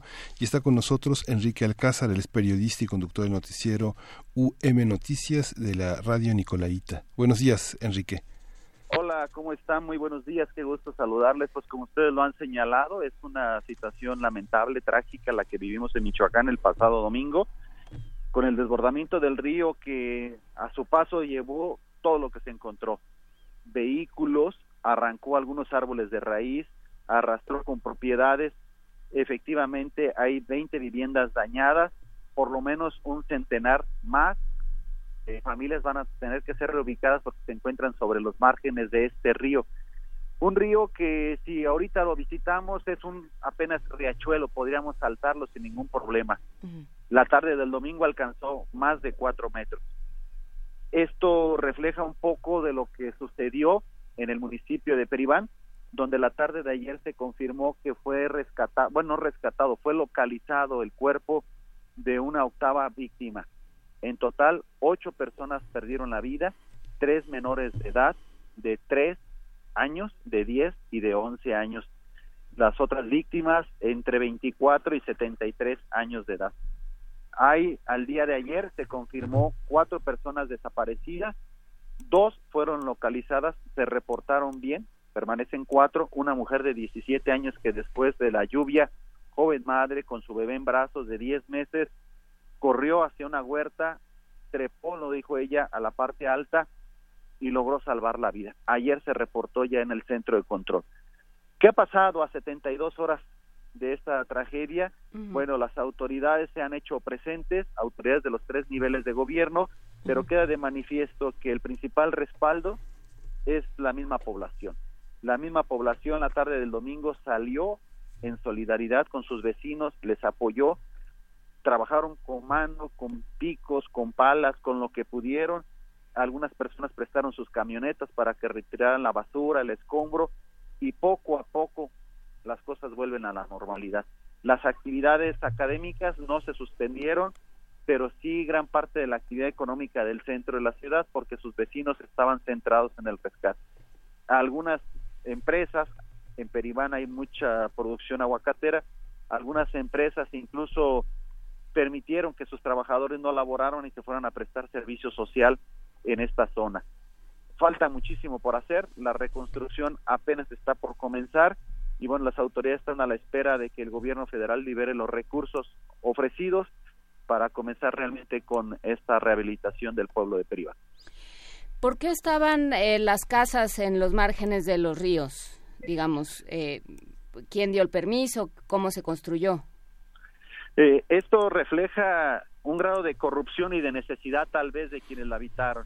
Platicaba yo con doña Marcelina, una vecina de la zona, ella me narraba ella vive, su casa está aproximadamente a 50 metros de distancia del río y hace 49 años ese mismo río creció y alcanzó su casa. En ese momento se advertía que no se debe de construir ninguna vivienda más en la zona y es toda una hilera de casas. ¿Qué permisos? Pues se carece de permiso, es una zona federal la que está ahí cruzando. No todas son viviendas modestas, algunas son casas que al paso de los años se han ido mejorando, casas viviendas de dos o tres pisos. Sí hay unas muy modestas de, de láminas, de tablas, pero hay otras que están edificadas pues con el material suficiente que en teoría debería resistir alguna eventualidad, pero no el peso ni la fuerza del agua. ¿Qué fue lo que pasó? Algunas autoridades, o mejor dicho, investigadores han revelado que la sobreexplotación de, de, esa, de lo que era una zona forestal, el cambio de uso de suelo, la creación de algunas represas o ollas de agua para almacenar líquido y administrarlo de la mejor forma se desbordó. Entonces la lluvia provocó el escurrimiento y a eso debe sumarse que la parte alta de estas represas hacia el municipio de Peribán tiene una caída casi de, un kilómetro en una distancia muy corta. Esto es, se hizo una resbaladilla y el agua buscó su salida. Así es. Es, es que justamente se ha dicho que... Eh, que fue una lluvia explosiva, que fue repentina, que no había manera de, de, de, saber, pero sí había manera de saber que si caía muchísima agua, en, un supuesto, si caía muchísima agua, iba a dañar esos espacios. Efectivamente. Una, una cosa es que no se esperara esta precipitación pluvial y otra muy distinta, que hay viviendas construidas sobre el paso del cauce del río. O sea, eh, estamos hablando que en alguna parte lo que un río en algún momento hace 40 años tenía por lo menos 15 metros de ancho, actualmente corre sobre 3. Entonces está invadido el río. Esa es la condición de las viviendas que ahí se encontraban y que la gente se ha ido ganando esos espacios o instalando de esa forma y es con la complacencia gubernamental porque se tienen servicios de drenaje, de pavimentación, hasta ahí, de energía eléctrica y bueno, los servicios no se introducen si no hay una licencia o una tolerancia por lo menos. Por supuesto, y esto es lo que creo que hay que que hay que rescatar, eh, que no es, que sí, no se pueden prever las lluvias, aunque bueno, pues es temporada de lluvias, ¿no? Pero sí se puede saber por dónde caminan los ríos y a dónde van a regresar, a dónde va a regresar el agua, si decide hacerlo. y hay otra situación muy grave, si me permiten el comentario. Adelante. Platicaba yo con Carlos Mandujano, que es el titular de Protección Civil en Michoacán. Le pregunté qué otros sitios vulnerables como los que hay en Peribán tenemos en el estado de Michoacán.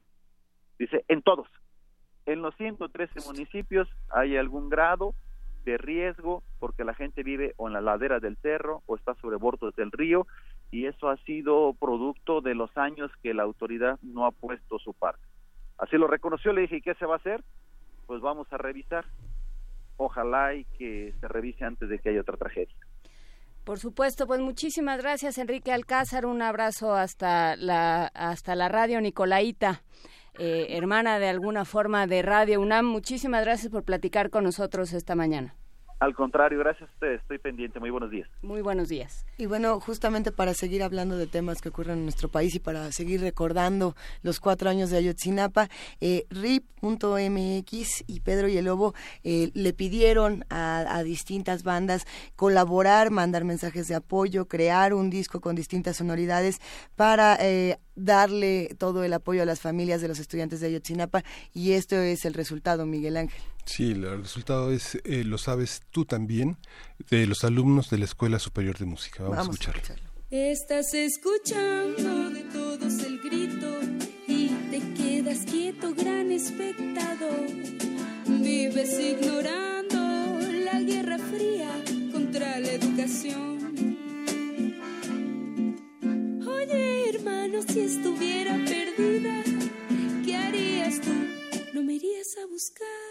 Si fueras tú a quien yo no encontrara, no me bastaría solo con llorar.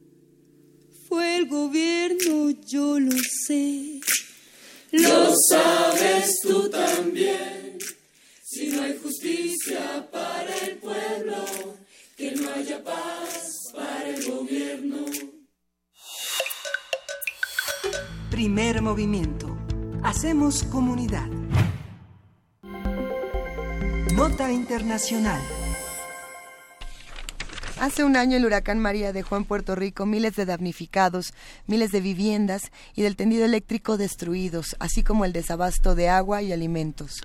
Donald Trump, presidente de Estados Unidos, realizó una visita a Puerto Rico dos semanas después del impacto del huracán. Eh, Donald Trump generó controversia cuando afirmó que la isla no sufrió una catástrofe real, al destacar el bajo número de víctimas mortales que ascendía en ese momento a 16, según el conteo del gobernador Ricardo Rosselló. Un año después, un conteo oficial realizado por la Universidad de George Washington a instancias del gobierno de Puerto Rico fijó la cifra de muertos en 2.975, aunque un estudio de la Escuela de Salud Pública de la Universidad de Harvard elevó a más de 4.000 los decesos provocados por el huracán María, que si fuera uno, De todas maneras son muchos muertos. No, no se trata de cuántos más, cuántos menos, pero hay que tener esta información clara, por supuesto que sí. A partir del aniversario del huracán María vamos a hablar sobre el estado de Puerto Rico, las implicaciones sociales, políticas y económicas del desastre y lo que refleja de la situación de la isla. Está con nosotros Istra Pacheco, ella es directora de noticias de Radio Universidad de Puerto Rico, ella tiene 20 años de experiencia particularmente en el periodismo de investigación y en esta trayectoria este cinco han sido con la Agencia Internacional de Noticias Prensa Asociada aquí en la Ciudad de México. Buenos días Istra, ¿cómo estás? Gracias por estar aquí. Hola, muy buenos días a todos y a la radio audiencia. ¿Qué pasa con Puerto Rico un año después, Istra? Eh, ahora mismo, hace un año de, del huracán, las perspectivas son no muy alentadoras para una gran parte de la población. Eh, por un lado, se espera la inyección de dinero de parte del gobierno de los Estados Unidos. Eh, sin embargo, no va a ser suficiente para cubrir todos los daños, todas las pérdidas que se han estimado luego de, la devastación que causó este huracán, que curiosamente fue el mismo día que en la Ciudad de México se registró eh, el más reciente temblor grande que ustedes tuvieron. Eh, eh, pues por un lado se espera que llegue bastante dinero eh, federal como les decía, no, se espera que sea suficiente. A estas alturas, una de las cosas que eh, a nosotros más nos preocupa y a la que le hemos dado más seguimiento en esta cobertura ha sido que eh, todavía hay 45 mil personas con techos parcialmente dañados o completamente dañados. Son personas que están viviendo bajo lo que se conoce como los toldos azules, una lona muy resistente, bueno, resistente relativamente, ¿no? Porque con las condiciones y, el sol abrasador de, esta isla del trópico, eh, esos toldos no duran tantísimo. Eh, y, y, son unas condiciones muy difíciles. Hay que recordar también que la isla está pasando por un proceso de quiebra ante una deuda pública que se ha declarado en su mayoría impagable.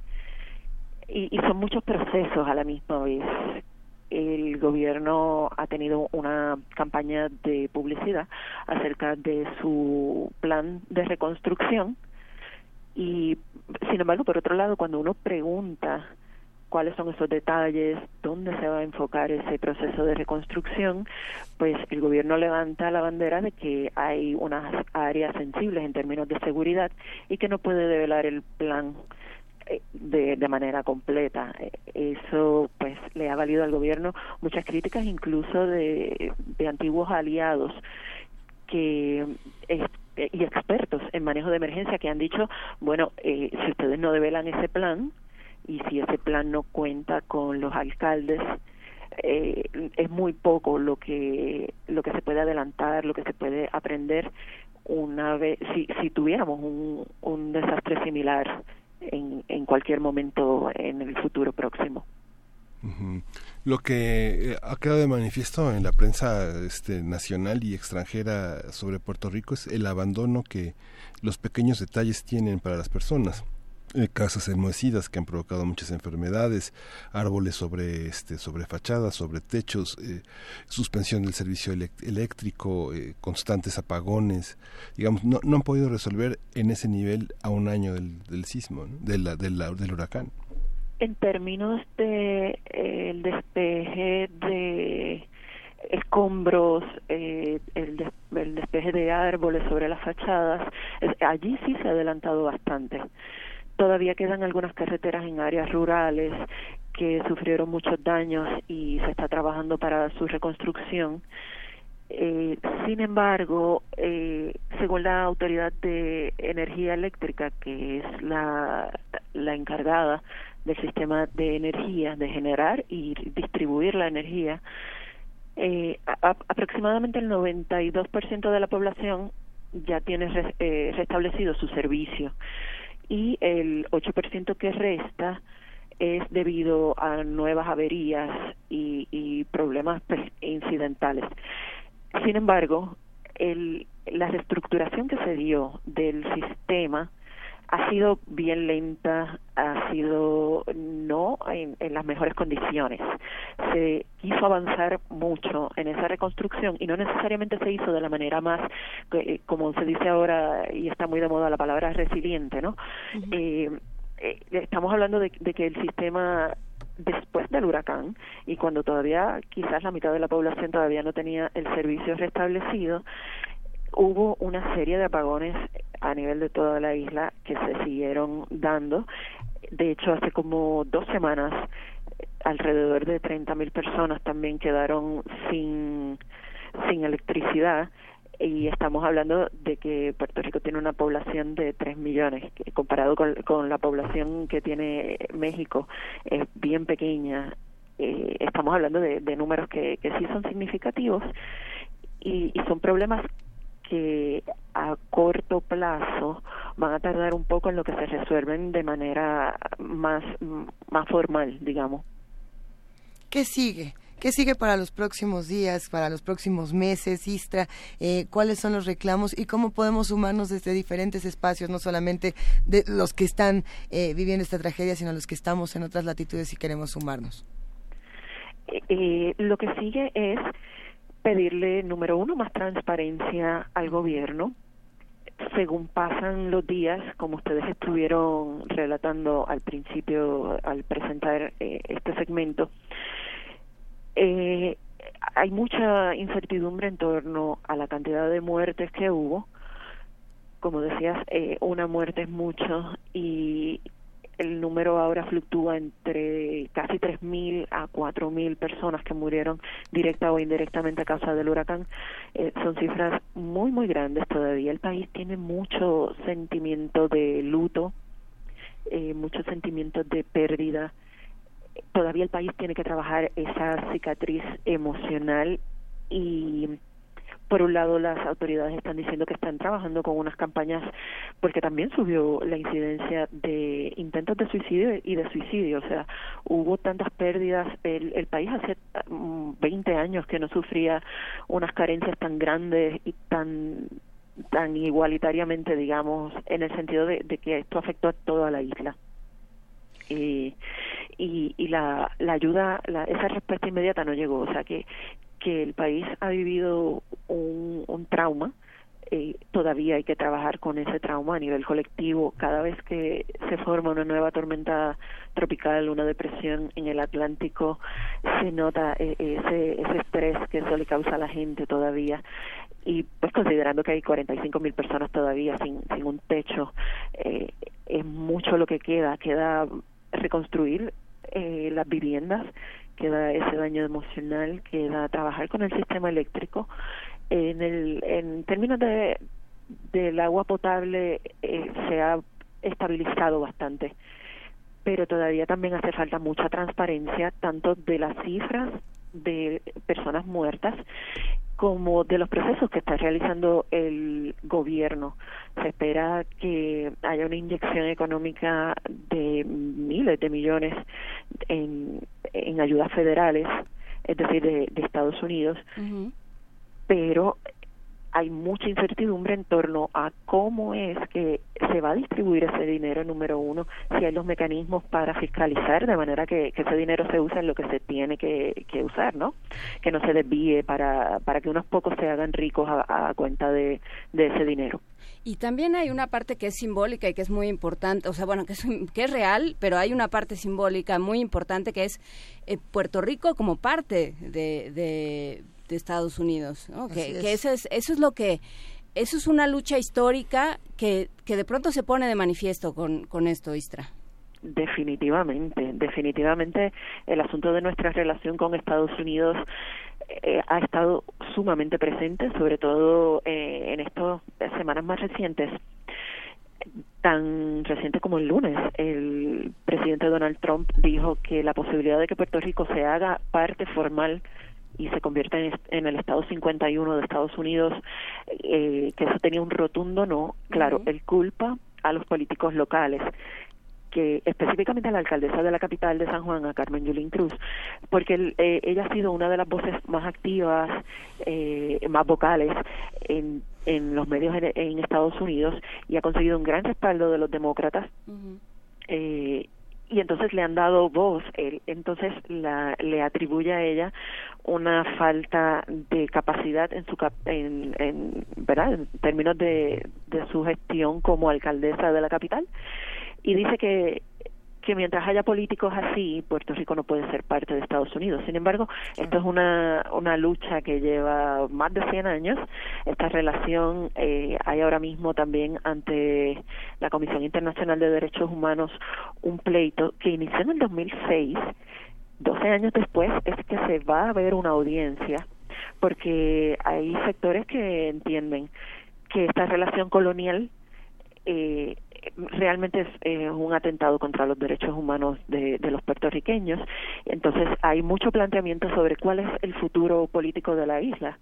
Si Donald Trump dice que no debemos ser el Estado 51 por la razón que él diga, tenga o no tenga razón, sea descabellado o no, eh, eh, también hay hay pues un planteamiento de futuro en cuanto que a qué va a pasar con esa relación y en, en eso el país está bastante polarizado sí y, hay mucho, mucho que discutir y está sobre la mesa definitivamente todos los días aquí en los medios.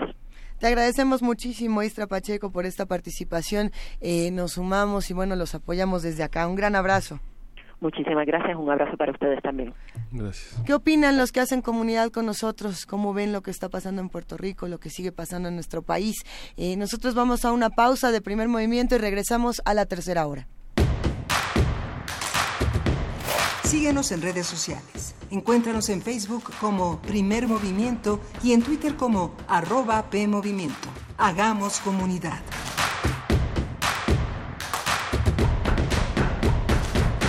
Su historia sigue siendo la nuestra.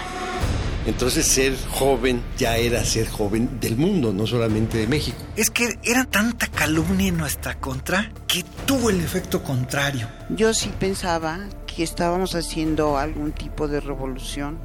¿Recuerdas? Todos mis compañeros, toda la gente que estaba a mi alrededor murió esa noche, del 18 de septiembre. Entonces hay fuego del ejército, hay fuego del batallón Olimpia, hay fuego de los francotiradores y en medio de la manifestación. Creo que pues, hay que seguir para adelante, no hay que olvidar. 68 no se olvida, pueblo. M68, Voces contra el Olvido.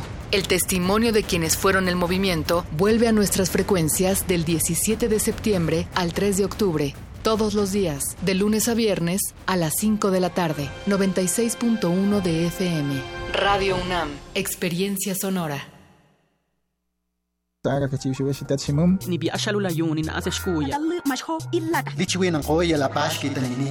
Las lenguas originarias de nuestro país en voz de sus hablantes.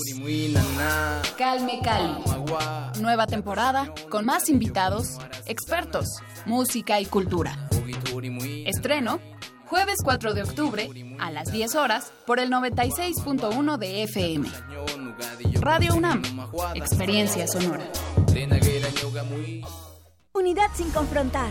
Los jóvenes de México estamos siempre al frente de los grandes cambios sociales. Somos los jóvenes del 68 y el despertar cultural. Somos los jóvenes del 85 que abrimos paso a la democracia. Y somos los jóvenes que en el 18 estamos combatiendo la corrupción. Caminando sin descanso para que los derechos se respeten, para que tengamos justicia, para construir la democracia. Dimos un paso y ya caminamos kilómetros. Empezamos unos cuantos y hoy somos millones. Porque estamos al frente del cambio. PRD. Héctor Aguilar Camín hace una memoria de los encuentros, pérdidas y reconciliaciones de su vida en la novela Adiós a los padres. Las más de las veces mis recuerdos se abren en la oscuridad como los gemidos en el sueño. Voy sobre los restos de mi memoria en busca de Emma y Héctor, como quien brinca sobre las piedras salidas de un río. Disfruta cultura para llevar en www.descargacultura.unam.mx.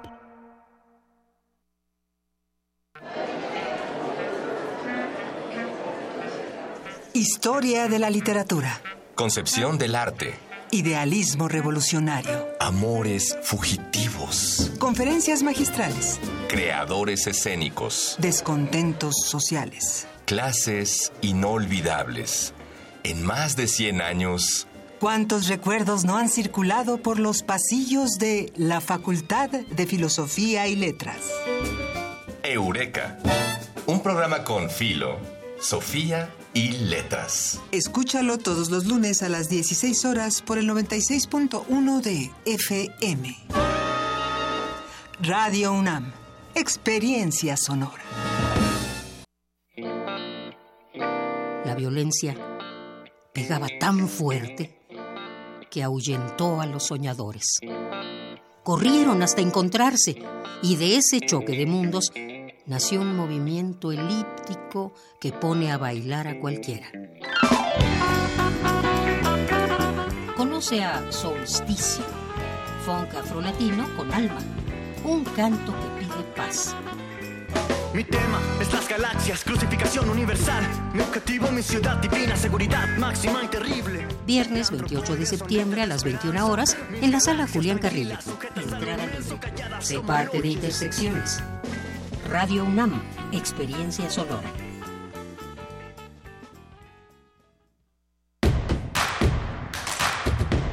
Encuentra la música de primer movimiento día a día en el Spotify de Radio UNAM y agréganos a tus favoritos.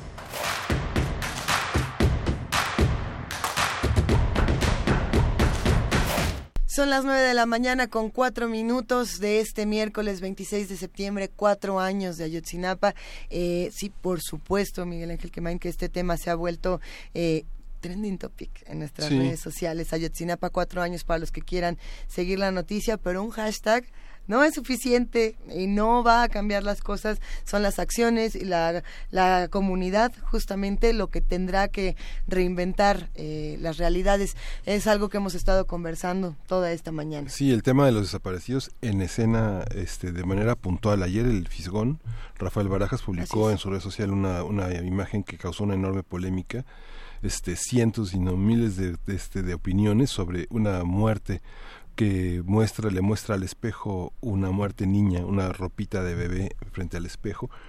Y de alguna manera el Fisgón eh, culpa a la administración de Calderón y hubo muchos, este, si se podía atribuir a un solo gobierno todas las todo lo que ha pasado, o si está en la naturaleza de las personas y el país es así. Ha estado en hacer una discusión que no estaba hace 10 años, ¿no? Una discusión importante, sí, por supuesto, está la voz, por ejemplo, de Ernesto Cedillo, que recientemente dijo, el expresidente de, nuestro país, que recientemente dijo, bueno, yo me equivoqué con estas políticas prohibicionistas en, en el tema de las drogas, por ejemplo. ¿no? Eh, ¿Será él? Él dijo, yo soy responsable de esta parte. Bueno, ¿cuántos son responsables de otras ¿De qué partes? ¿Cuántos somos responsables? Porque también nosotros formamos parte de este tipo de, de problemas, ¿no? ¿Qué hacemos? ¿Somos cómplices? ¿Nos quedamos callados? ¿Apoyamos o no? Hay una marcha, por supuesto, el día de hoy eh, para los que se solidarizan con un tema como este. Eh, si usted no sale a marchar, o si sí sale a marchar, tenga sus precauciones. Y, y, pues entendamos, eh, ahora sí que no hay que... eh, est- estos comentarios de, es que las marchas y el tránsito, bueno, No. ¿hasta dónde caminaría usted para encontrar a sus hijos? Sí, y Ayotzinapa estaba ahí.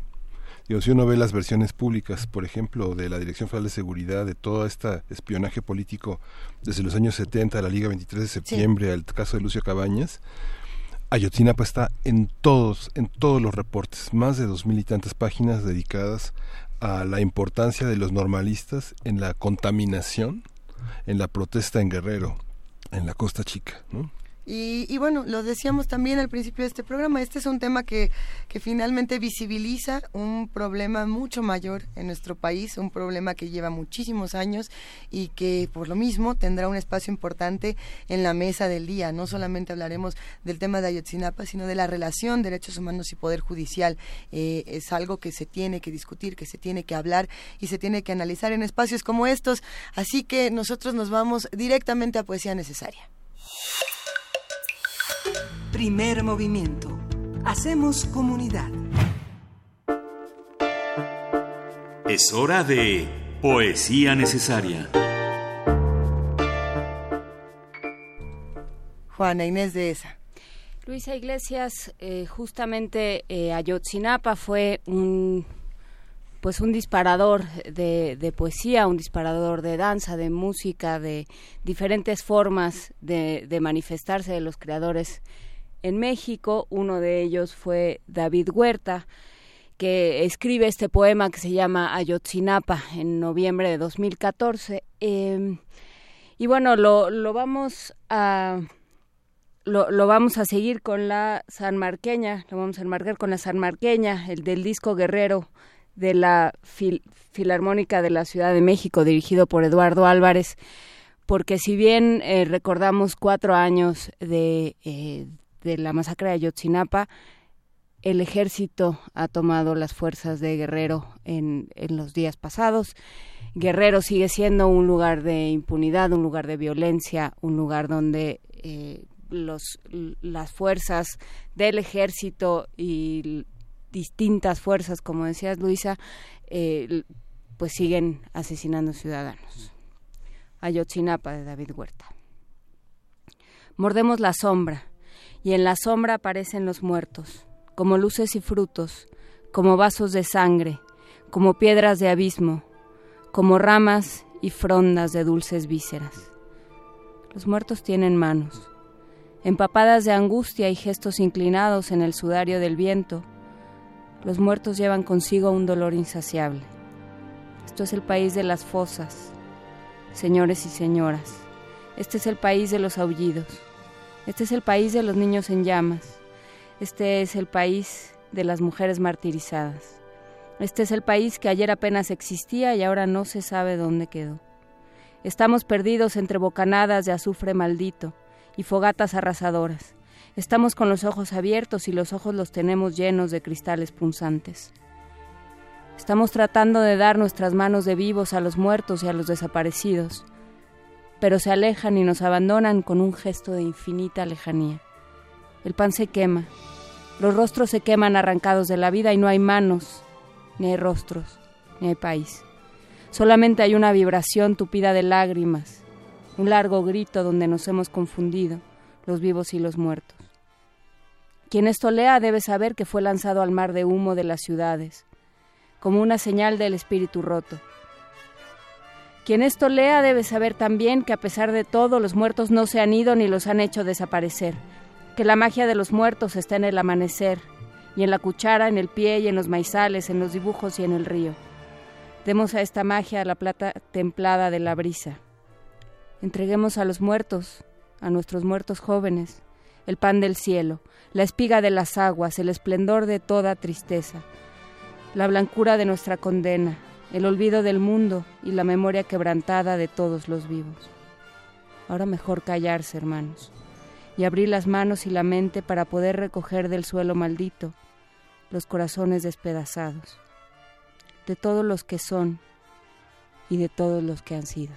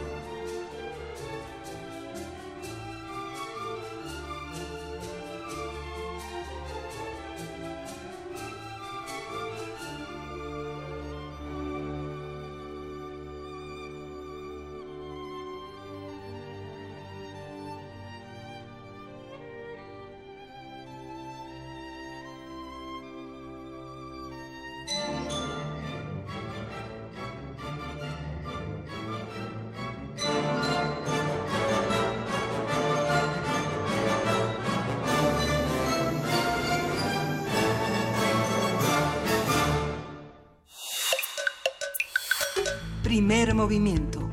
Hacemos comunidad. La mesa del día.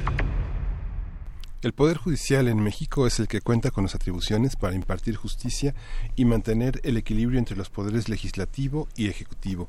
Los integrantes del Poder Judicial son, entre otros, los ministros de la Suprema Corte de Justicia de la Nación, los magistrados del Tribunal Electoral del Poder Judicial de la Federación, los magistrados de los tribunales de circuito, colegiados y unitarios y los jueces de distrito. Los miembros del Poder Judicial son responsables de interpretar las leyes, resolver conflictos entre autoridades y resolver las controversias que surjan entre particulares cuando, cuando una ley o acto de autoridad viole garantías individuales, entre otras cuestiones. El Programa Universitario de Derechos Humanos de la UNAM realizará del primero al 3 de octubre su sexto ciclo de conferencias con el tema Los derechos humanos hoy. Y bueno, justamente a partir de las conversaciones organizadas eh, sobre este tema, vamos a hablar sobre los jueces en nuestro país. ¿Quiénes son? ¿Qué tipos hay? ¿Cómo es su relación con los derechos humanos? Para ello nos acompaña la doctora Lawrence Patín. Ella es coordinadora de Transparencia en Justicia y Proyectos Especiales en México. Evalúa, nos da muchísimo gusto recibirte, Lawrence. Muchas gracias. Muchísimas gracias por la invitación. Buenos días a todos. Es un tema importante, sin duda, y bueno, eh, cae en una fecha que también nos cuesta trabajo y, que, y que, bueno, pues se tiene que seguir conversando. ¿Cómo se llevan el sistema judicial y los derechos humanos en un país como este? Uf, qué pregunta más complicada. Este, eh, pues, eh, en principio el poder judicial es el eh, que está encargado de, el, el, último, digamos, encargado de velar por los derechos humanos. Digo último en el sentido de que normalmente cada institución de gobierno tiene que respetar los derechos humanos. Y en dado caso que pues sucedan violaciones, este, entonces el, el poder judicial es el que una vez que se haya hecho una denuncia y haya sido investigada, este por el Ministerio Público esta tiene que ser este eh, pues eh, digamos eh, em, atendida por el Poder Judicial. El tema allí es que eh, en, en, temas de derechos humanos como en temas de eh, cualquier otro, o sea, otro tema que no tenga que ver con esto, hay cierto desencanto en este momento este, sobre la impartición de justicia en nuestro país. Cierto eh, desencanto es una manera. Es una manera light de decirlo, sin duda. tomando, por ejemplo, este, los resultados de la encuesta nacional de victimización y percepción sobre seguridad pública que publica el INEGI cada año. Este, de hecho, la última fue este, publicada ayer. Este, y entonces, este, en 2008, 45% de los mexicanos declaran tener poca o nada de confianza en los jueces. A mí me llama muchísimo la atención este, esta cifra. Significa que este, casi la mitad de los mexicanos no confían en el poder judicial o en los poderes judiciales, porque efectivamente también hay que distinguir entre poder judicial federal y de los estados. Entonces, este, y de hecho, este la UNAM realizó una encuesta nacional de justicia en 2015 eh, que reveló este, algunos de los síntomas de esta deficiente impartición de justicia. Eh, y de los, eh, las personas interrogadas, en este 70, y, 70% señalaban la corrupción como el principal problema de la impartición de justicia. 43 señalaban la injusticia, 29 la desigualdad, 17% los procesos tardados y 16% el tráfico de influencias. Entonces tenemos un panorama bastante este, digamos, eh, eh, poco alentador eh, sobre la situación de la impartición de justicia este, en México. Y si quieren, podemos ir un poco más adelante en, los porqués. Pero... Sí, el tema es que, bueno, la designación del Ejecutivo es una, una, una pieza fundamental, que no hay jueces independientes.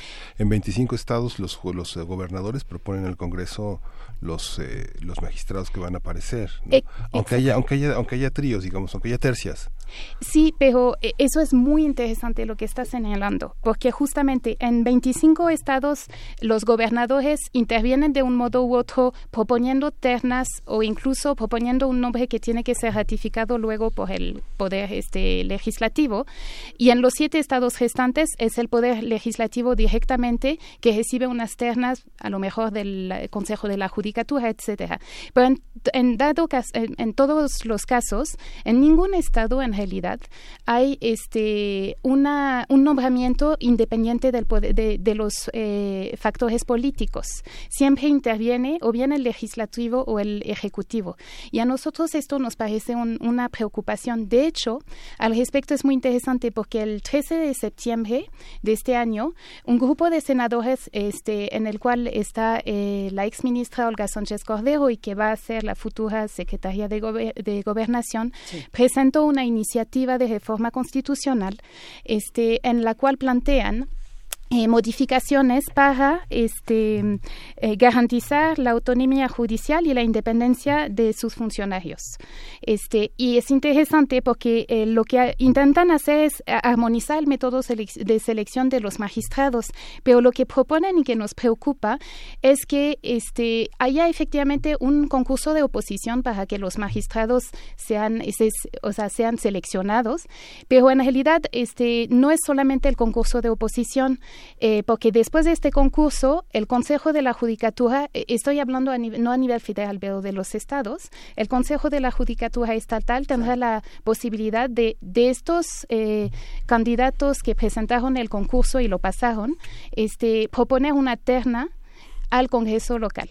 Entonces uno se pregunta, este, ¿por qué no es suficiente un concurso de oposición? ¿Por qué no sería solamente el concurso de oposición el que debería de ser el que determine quiénes van a ser magistrados? Porque los, los puestos de magistrados, como los de jueces, son puestos muy técnicos. Tienen que tener cierto conocimiento, cierta capacidad, cierta trayectoria estos este, eh, jueces y magistrados. Y nos parece que la intervención del poder político eh, no garantiza eh, de ninguna manera la independencia de los jueces y magistrados. Justamente, y bueno, eh, creo que ahí el, el, tema de separación entre federal y de los estados y, el, digamos, hablar del poder judicial necesariamente nos lleva a, segmentar el problema, porque se vive de distinta manera en los diversos niveles de este poder judicial. Y justamente alguien que habló mucho con nosotros sobre el tema, sobre, por ejemplo, los ministerios públicos y la deficiencia y las complicaciones que, representan para los ciudadanos el, deficiente trabajo de los, de los ministerios públicos fue Luis de la Barrera Solórzano, director del Programa Universitario de Derechos Humanos, que ya está en la línea. Buenos días, Luis. Buenos días, mucho gusto en saludarlos. Un abrazo, Lorán. Eh, eh, sí, ese es un tema de la mayor importancia porque, como lo ha explicado acá muy bien Lorán, eh, es la justicia lo que está en juego. En cada caso, el particular espera que eh, al final se dé una, al final y en un plazo relativamente breve, se dé una resolución que, que haga valer sus derechos. Finalmente, la, la justificación del Estado es, por supuesto, en primer lugar, brindar seguridad pública a, a los gobernados, esa es la razón histórica y sigue siendo la razón de ser del Estado, y simultáneamente impulsar, proteger, hacer valer los derechos humanos.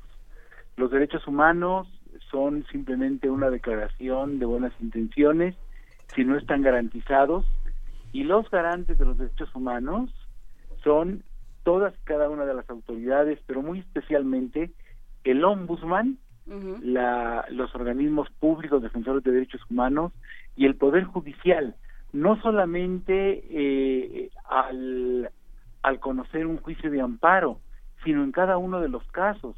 Cuando una mujer quiere divorciarse eh, eh, y el juez le niega el divorcio porque no se ha acreditado una causal, está violando sus derechos humanos, el derecho humano de conducir su propia vida, de no cohabitar con quien no quiere seguir haciéndolo. Cuando una persona está reclamando que se le pague una indemnización por un terreno que se le que se le expropió, está reclamando un derecho humano.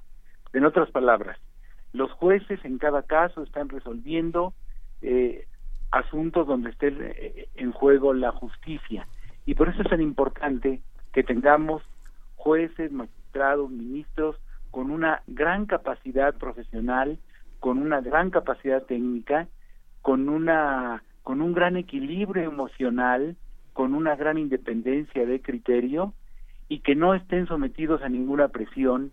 Y como aquí lo he explicado también muy bien eh, Lorenz, que lleguen a ese cargo por sus méritos y no por interferencias, intervenciones, presiones del poder político. Justamente, y eso es eh, lo que no pasa, de ahí nuestro cierto desencanto, como decías, Lorenz. Este, ¿cómo, ¿Cómo entenderlo? Y cómo entenderlo sobre todo eh, yéndonos, eh, digamos, con esta visión eh, microscópica, no solo lo que sucede, por ejemplo, en, en, la Suprema Corte, que tiene sus, tiene sus problemáticas, pero que hasta cierto punto es tan visible que, que se puede controlar un poco mejor. Pero ¿qué pasa a nivel micro? Que eso sería creo que lo más preocupante. Sí, de hecho eh, es muy interesante lo que comentas. Efectivamente, en general, eh, en todos los países es lo mismo. Primero la, los, los focos este, se enfocan primero al legislativo, al ejecutivo primero, luego al legislativo y finalmente al Poder Judicial. Y en el Poder Judicial en general, en todos los países es igual. Primero se enfocan en la Suprema Corte. Es normal, son, es, es la instancia que toma las decisiones de mayor trascendencia. Pero efectivamente, yo creo que es es tiempo de que estemos viendo lo que está pasando este, eh, en, los, eh, en los juzgados, en los tribunales este, a nivel eh, federal, pero también a, a nivel local.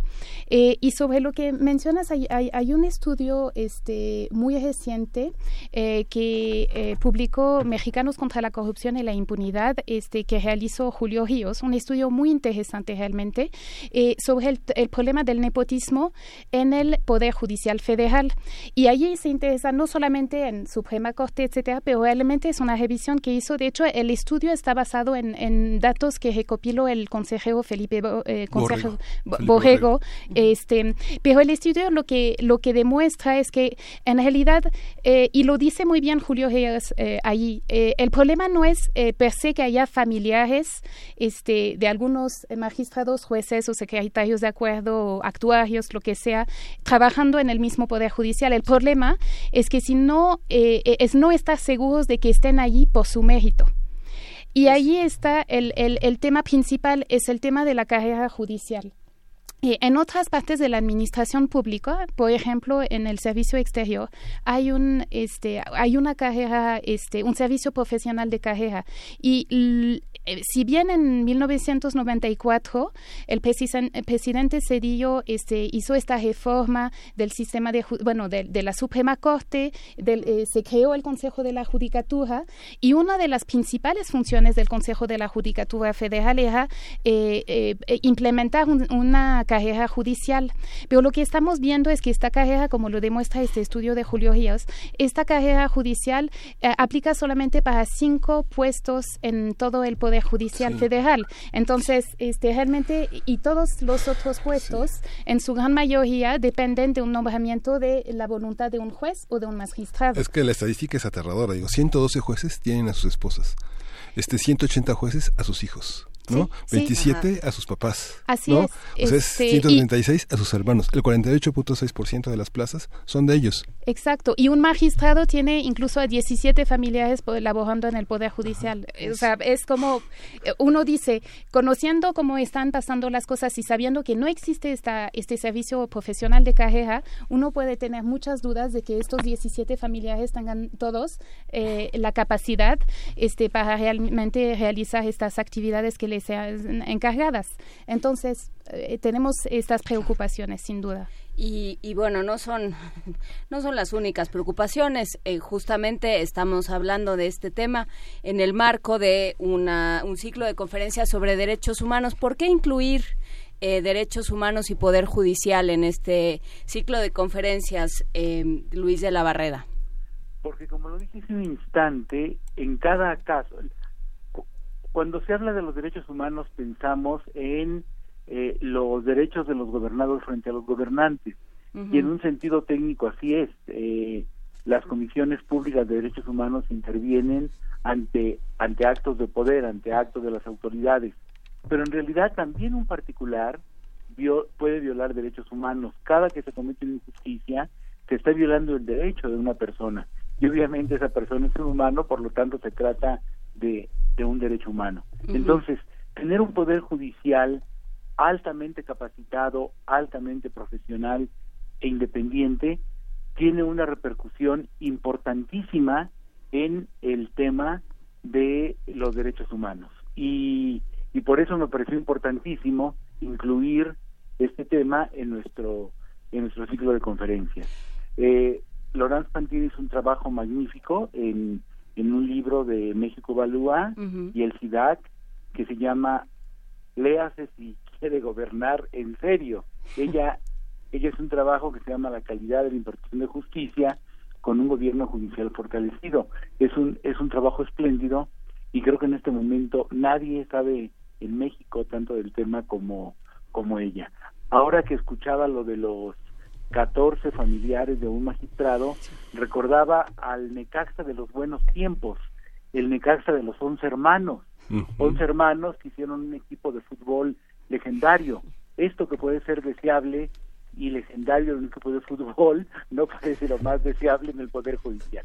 Claro, digo, los, los tríos, este, los mariachis, eh, así hay varios familiares, ¿no? Sí, pero, pero pienso, por ejemplo, en estos casos donde llegas al, bueno, llega una persona agredida al Ministerio Público y le dicen, ay señorita, pues si salió así, ¿qué esperaba? O sea, es desde ahí, digamos. Sin duda, porque en realidad, este, eh, en mi caso me centré en el Poder Judicial, pero de hecho, este, si me permiten, desde México Evalúa también hemos, eh, bueno, otros investigadores han realizado estudios sobre, eh, de hecho, sobre el, nuevo sistema de justicia penal acusatorio.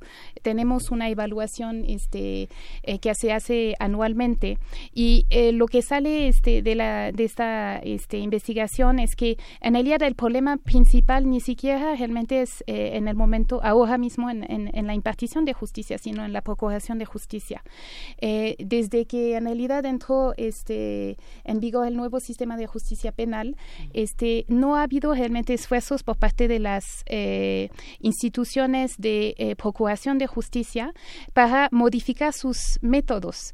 Antes era muy fácil tener a, un, este, a una persona acusada con una confesión y ya con esto uno este, tenía la sentencia.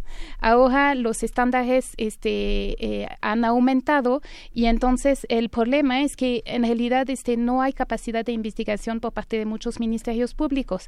Eh, el 98% de los eh, casos de las condenas que se dan en el IE son por casos de flagrancia. ¿Qué significa esto? ¿Qué, qué, tanto trabajo hubo por parte de los ministerios públicos cuando en realidad el caso es porque hubo una flagrancia? Eh, pues es mínimo. Entonces, esto nos, lo que nos demuestra es que en realidad todavía hace falta muchísimo trabajo por parte de los, eh, las instituciones de procuración de justicia. Y allí viene todo el tema de la fiscalía, este, es, el problema es que cambiando el nombre no necesariamente cambias las condiciones y las capacidades de las personas. Y hace falta mucho más que un cambio de nombre o incluso una selección de una persona que puede tener las mejores intenciones del mundo, ser lo más independiente del mundo, pero si en realidad hereda una institución que no tiene las capacidades para investigar, no vamos a resolver, por ejemplo, este, el caso de Yotzinapa o de tantos desaparecidos en este país. Entonces, cambio el nombre de la institución, cambio a la persona, es más, cambio las leyes y no, eh, y no se ha logrado que cambien las cosas en este país. ¿Qué se necesita? ¿Qué, ¿Cuál es el elemento entonces que está faltando o que no hemos encontrado eh, entre todos? Te lo pregunto a ti, Logan, y también se lo pregunto a Luis de la Barrera. Este, pues no sé, Luis, ¿quieres empezar? Se requiere profesionalización se, y se requiere, por supuesto, un, un sistema que permita que a esos cargos lleguen los mejores y se requiere un, un estudio muy profundo que nos diga cuánta cuántos jueces, cuántos agentes del Ministerio Público hacen falta para que no se sufra el, el rezago que suele eh, empantanar a, a la justicia. Es algo que me parece elemental cuando se plantea el, el nuevo sistema de enjuiciamiento penal, hay eh, voces que lo saludan, que saludan el anuncio con mucho optimismo. Yo no estuve entre esas voces porque porque me parece que eh, lo más importante es que contemos con instituciones altamente profesionales, con, con ministerios públicos y hablo en plural para referirme al Ministerio Público Federal y al de las entidades federativas, con ministerios públicos, con poderes judiciales, con defensores públicos altamente profesionales, altamente capaces y con una gran vocación de servicio y que aprovechemos los beneficios de la informática.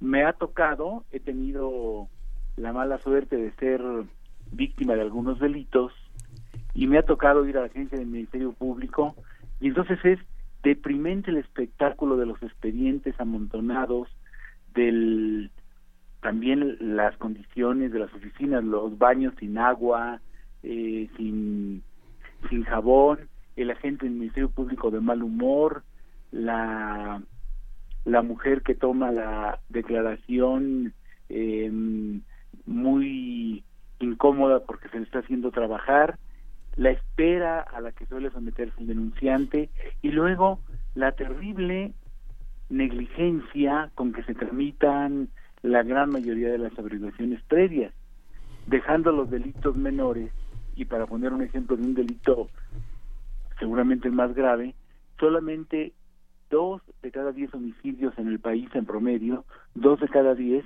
llegan a conocimiento de un juez. Es decir, el 80% de los homicidios quedan, quedan impunes, lo cual no pasa en otros países donde, digamos, en, en España o en Japón, nueve de cada diez presuntos homicidas llegan a ser procesados. Entonces, de, de muy poco sirve en términos de eficacia, en términos de un buen sistema de justicia, cambiar el sistema, que es cambiar, cambiar el escenario sin cambiar a los actores. Es como si un equipo muy malo de tercera división mexicana llegara a jugar al Camp Nou de Barcelona. El Camp Nou, un, un estadio prestigiadísimo. No por eso el equipo se va a hacer bueno. Sí. Eh, eh, nos encanta que estés tan futbolero el, día de hoy, Luis de la Barrera. Loran, ¿cómo, cómo le entramos? Sí, no, yo, yo concuerdo eh, con, con, todo lo que dice Luis. este y, y, lo que menciono sobre el, el, hecho de que, por ejemplo, muy pocos homicidios se esclarezcan aquí en México tiene consecuencias este, en temas de seguridad. Este, en este país, no si no logramos este, que las personas responsables de homicidios lleguen a la cárcel, pues matar a alguien no tiene ningún costo.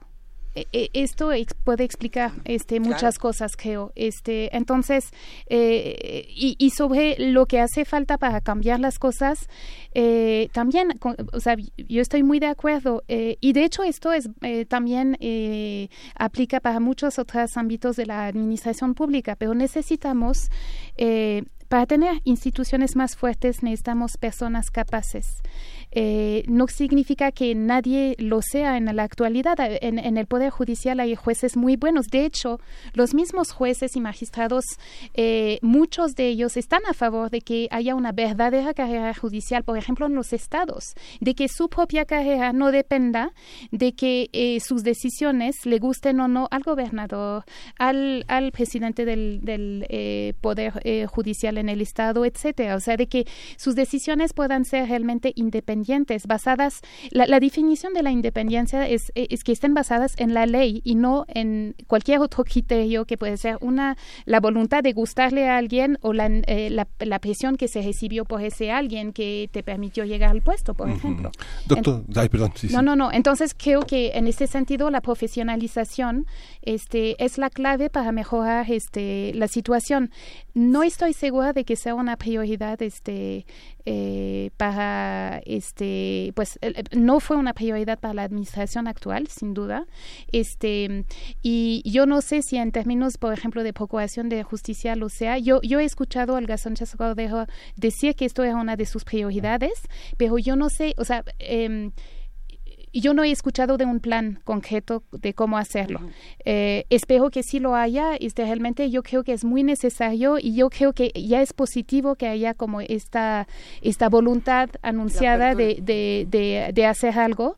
Este, eh, pero todavía hay mucho que por hacer. doctor, y Lorenz, eh, hay una idea de que los jueces, de la austeridad que no llega al Poder Judicial, el tema de la austeridad es importante podría parecer que eh, el, origen eh, filosófico de esta idea es que la saciedad genera justicia, digamos, un sueldo muy alto puede evitar la corrupción. Este, si lo, si lo llevamos a otros territorios de la vida social, esa saciedad, ¿qué significa? Es, es muy interesante este tema. Efectivamente está la idea este, de que buenos sueldos eh, son necesarios para evitar la corrupción El tema es un poco más complicado que esto. Yo creo que en realidad no solamente son buenos sueldos, y ahí hay un tema también porque eh, efectivamente se ofreció, bueno, se ofreció, se, se decidió, este, hubo una ley para recortar los sueldos pero el problema es que el Poder Judicial tiene ciertas reglas y, este, y, en, y en la Constitución está establecido que no se pueden bajar los sueldos de los eh, miembros del Poder Judicial, porque puede ser una, una especie, podría ser en un momento dado una especie de presión para este, que se alineen a una línea que vendría del Ejecutivo, ¿no? O del Legislativo.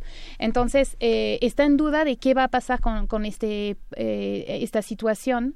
Este, y de hecho es interesante ver que a nivel federal el el Consejo de la Judicatura ya ofreció este eh, eh, medidas de austeridad que no sean necesariamente en los sueldos de los este de los funcionarios porque en realidad este, existe este problema. Eh, que haya lugar para recortar seguramente. Pero en realidad de nuevo yo yo regreso a lo mismo yo creo que asegurar este, que los funcionarios no caigan en temas de corrupción tiene mucho que ver con, uno, la manera de seleccionarlos.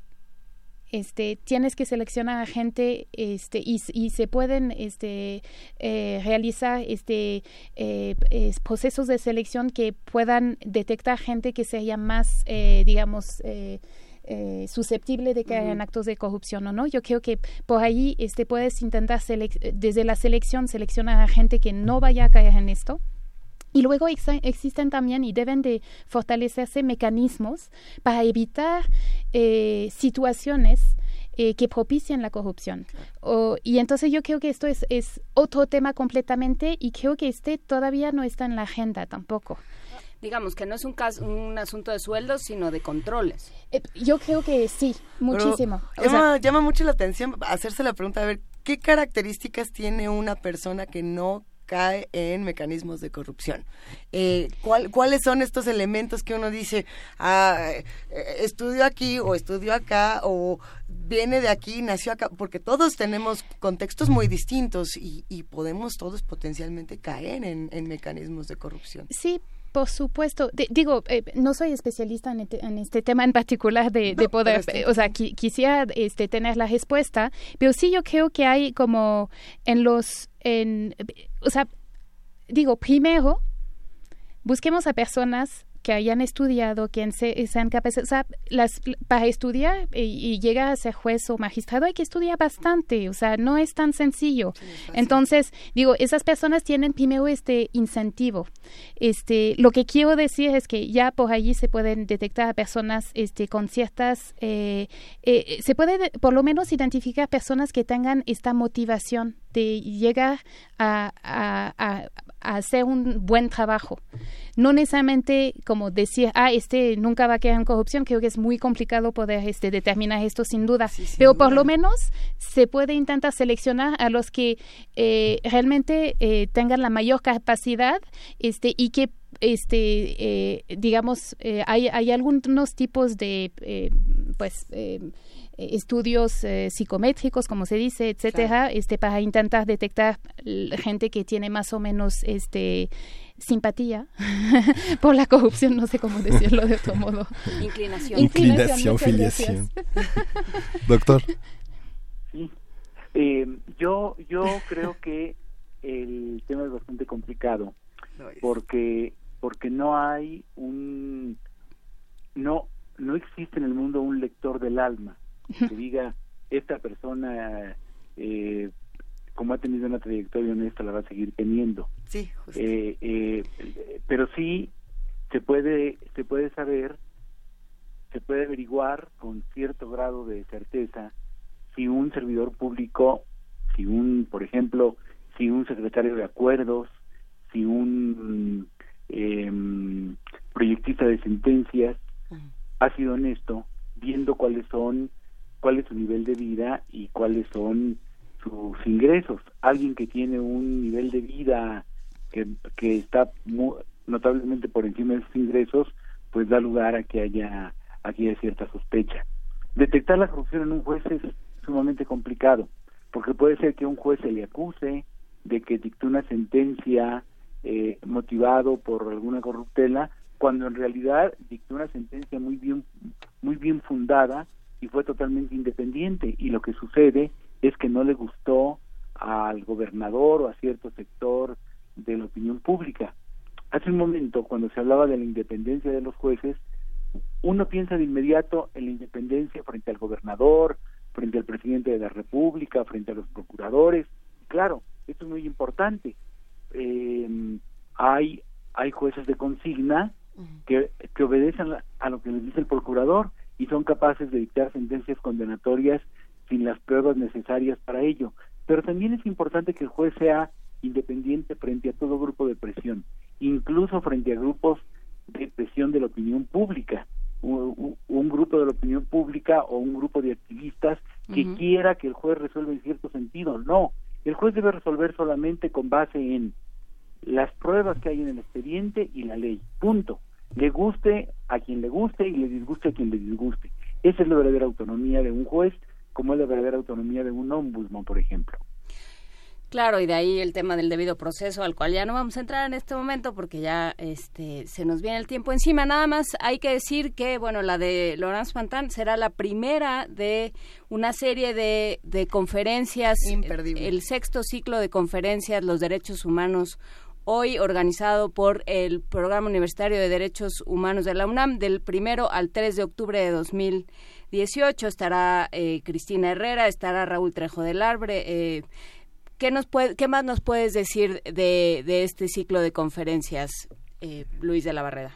Son tres conferencistas de primerísimo nivel sobre, sobre temas muy álgidos, sobre temas muy, muy, muy importantes, apasionantes, diría yo y quiero invitar al público a que llegue temprano porque hemos recibido eh, por correo electrónico eh, 400 mensajes de gente interesada en asistir y en la Casa de las Humanidades donde van a hacer las, las conferencias.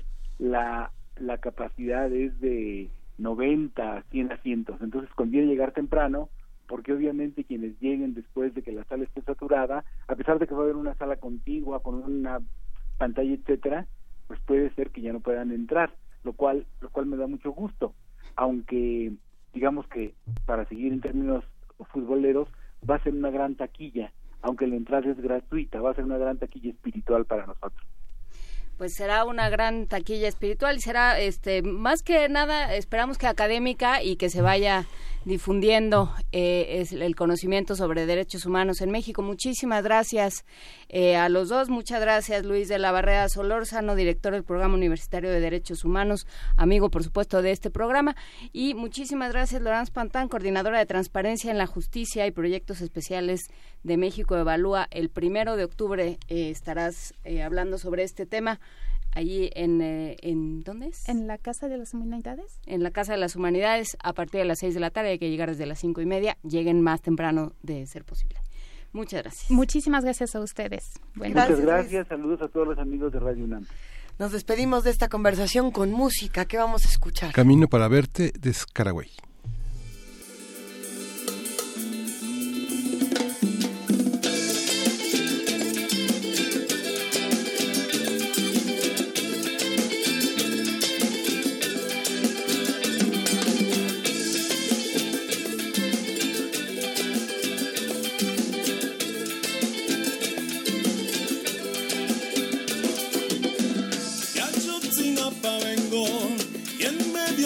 Con tu pedido entre mis manos, hoy voy camino para verte. Nunca lo había sentido, y eso que soy muy fuerte. Contra el Estado he reclamado, hoy voy camino para verte. Para encontrarte,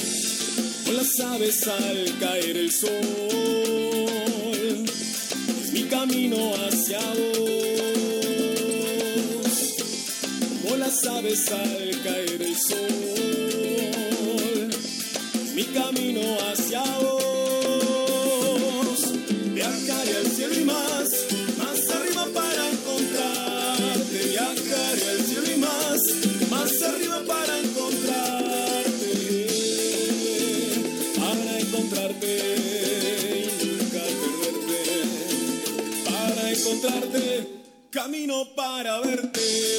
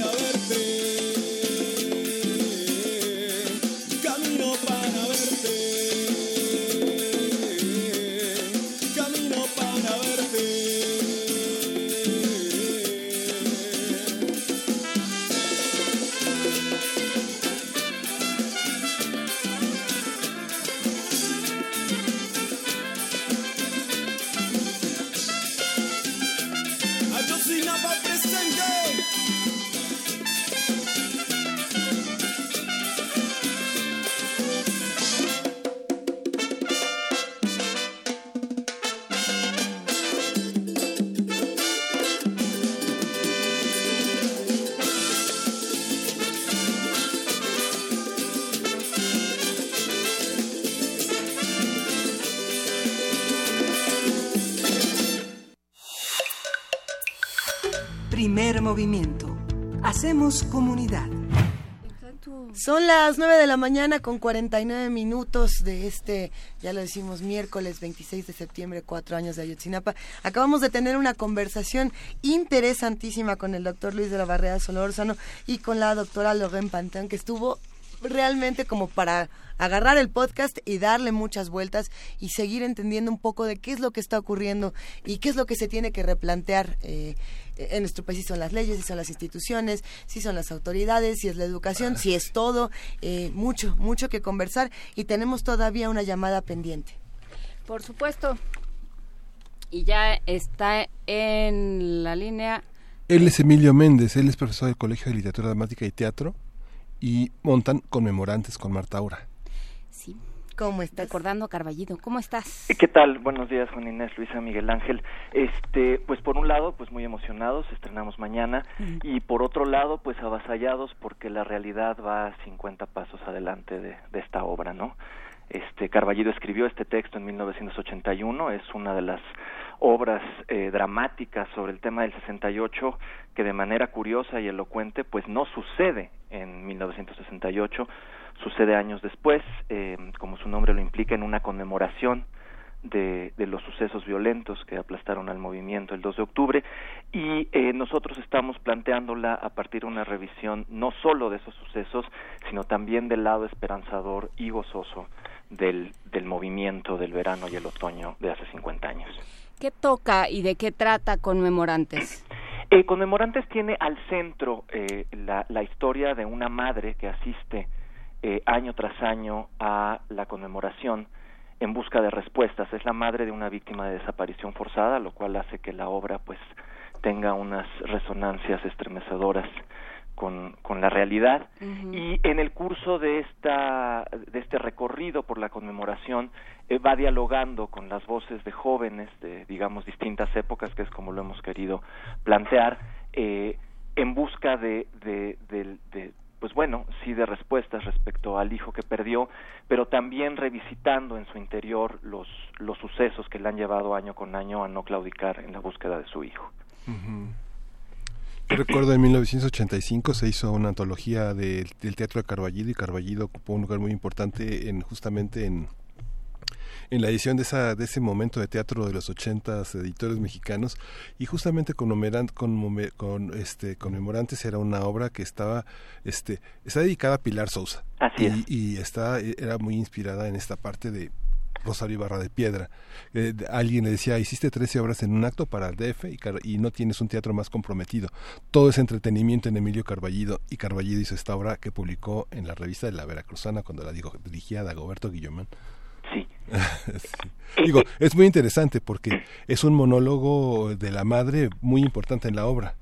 y, curiosamente creo que es una de las voces más críticas este que yo le he escuchado a Emilio Carballido, pero también escuchando lo que ustedes presentaban hace una hora, el texto, el, poema formidable de, nuestro insigne David Huerta, es un texto que, ah, eh, desde mi punto de vista, eh, pone en evidencia el oído poético de Carballido a través de el habla cotidiana con el giro inesperado que le da todo poeta, ¿no? Y eso yo creo que tanto en el caso de David Huerta como creo sucede en esta obra de Carballido, que en su aparente brevedad, casi como el soneto en la poesía, nos ofrecen nuevas maneras de nombrar la realidad dolorosa que, nos puede avasallar, pero que también nos permite plantar la mirada hacia el futuro y es lo que creo que la producción por ello mismo está haciendo.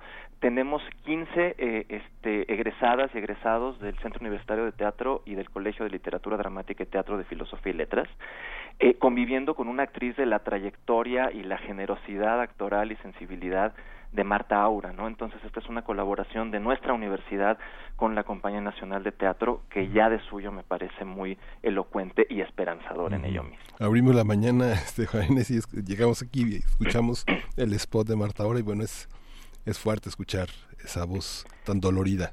Sí, ciertamente es, es, fuerte escuchar que, que, que ese dolor pues es el de innumerables madres, yo estaba escuchando la primera parte del programa y creo que pues tenemos en ese sentido una gran responsabilidad con esta escenificación porque hemos tratado hasta los máximos detalles de ofrecer una visión que no revictimice, ¿no? De habitar el texto desde sus potencias teatrales, pero también a partir de las intuiciones de, de los jóvenes que conducen a Marta, Marta los conduce a ellos, se conducen mutuamente y eso también de suyo me parece elocuente y esperanzador. ¿Dónde lo podemos ver? ¿Cuándo podemos ir? Eh, ¿Cuánto va a durar la temporada? Les esperamos, son tres funciones especiales nada más. Eh, este jueves 27, viernes 28 y sábado 29 en la sala Miguel Covarrubias del Centro Cultural Universitario a las 19 horas. Es entrada libre, entonces este no abundan los pretextos para no acompañarnos. Este y además se va a grabar, eh, eh, porque esta es una iniciativa de la Secretaría de Extensión y Proyectos Digitales de Cultura UNAM, se va a hacer una grabación de alta calidad para que este trabajo tenga una gira virtual por distintas, distintas sedes universitarias, en las cuales se puede abrir un debate, un diálogo al final de la proyección de, la obra misma. Excelente, Emilio. Eso quiere decir que pronto también lo podremos tener en Descarga Cultura, probablemente. Así es, así es. Es, es, una, es una nueva brecha que está abriendo Descarga Cultura con contenidos en video de alta definición. Entonces, primero eh, se emprende la gira virtual y este muy pronto estará disponible eh, para cualquier usuario a través de Descarga Cultura. Descargacultura.unam.mx para los que estén interesados y a lo mejor no se puedan sumar en el momento, lo podrán hacer en esta en esta gira virtual. Interesantísimo. Emilio, te mandamos un gran abrazo y bueno, seguiremos muy muy de cerca lo que está pasando con conmemorantes. Otro para ustedes y, y los esperamos por acá. Venga, pues ahí estaremos todos. Él es Emilio Méndez, le mandamos un abrazo. 27, 28, 29 de septiembre de 2018 en la sala Miguel Covarrubias a las 7 de la noche. Con eso. Entrada libre. Con eso nos quedamos y estamos justo por despedir este programa con una última eh, conmemoración, con un último recuerdo. Lo estábamos diciendo desde las 7 de la mañana, hemos estado hablando de Ayotzinapa. Eh, sí, también lo platicábamos fuera del aire. Son miles, hoy recordamos a 43, pero son miles y si hay olvido no hay justicia. Por eso hoy vamos a despedir el programa con las décimas de Luis Flores. Y bueno, pues agradecemos a todos los que forman parte del programa. Vamos a escucharlas y volvemos a despedir. Si hay olvido, no hay justicia. Nos faltan 43. ¿Qué pasó realmente la noche del 26 y la madrugada del 27 de septiembre? ¿Por qué se los llevaron? ¿Dónde están? ¿Dónde están? ¿Dónde están? ¿Dónde están? ¿Dónde están? A un año. 43 poetas, 43 artistas sonoros, 43 días de transmisión. Porque si hay olvido, no hay justicia.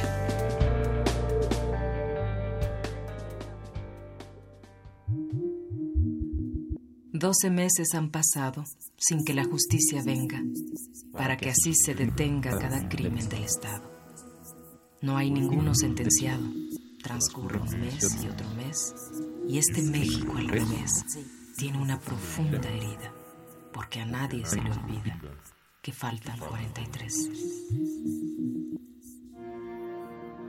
México no es el infierno de vendepatrias y muerte. Tampoco es la mala suerte que nos dibuja el gobierno. Este país es fraterno cuando el entusiasmo existe. No es un territorio triste si la lucha resucita y la voz de muchos grita, Ayotzinapa resiste. La situación no mejora y eso que ya es el futuro. No existe nada seguro cuando el crimen nos devora.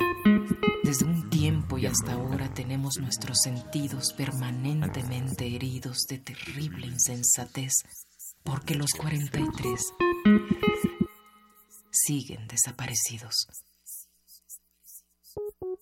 Ya es el futuro y parece que no mejora la vida. La nación está vendida y ensangrentada amanece. La injusticia prevalece y el que juzga a los caídos tiene sordos los oídos y no sirve para juez. Porque los 43 siguen desaparecidos.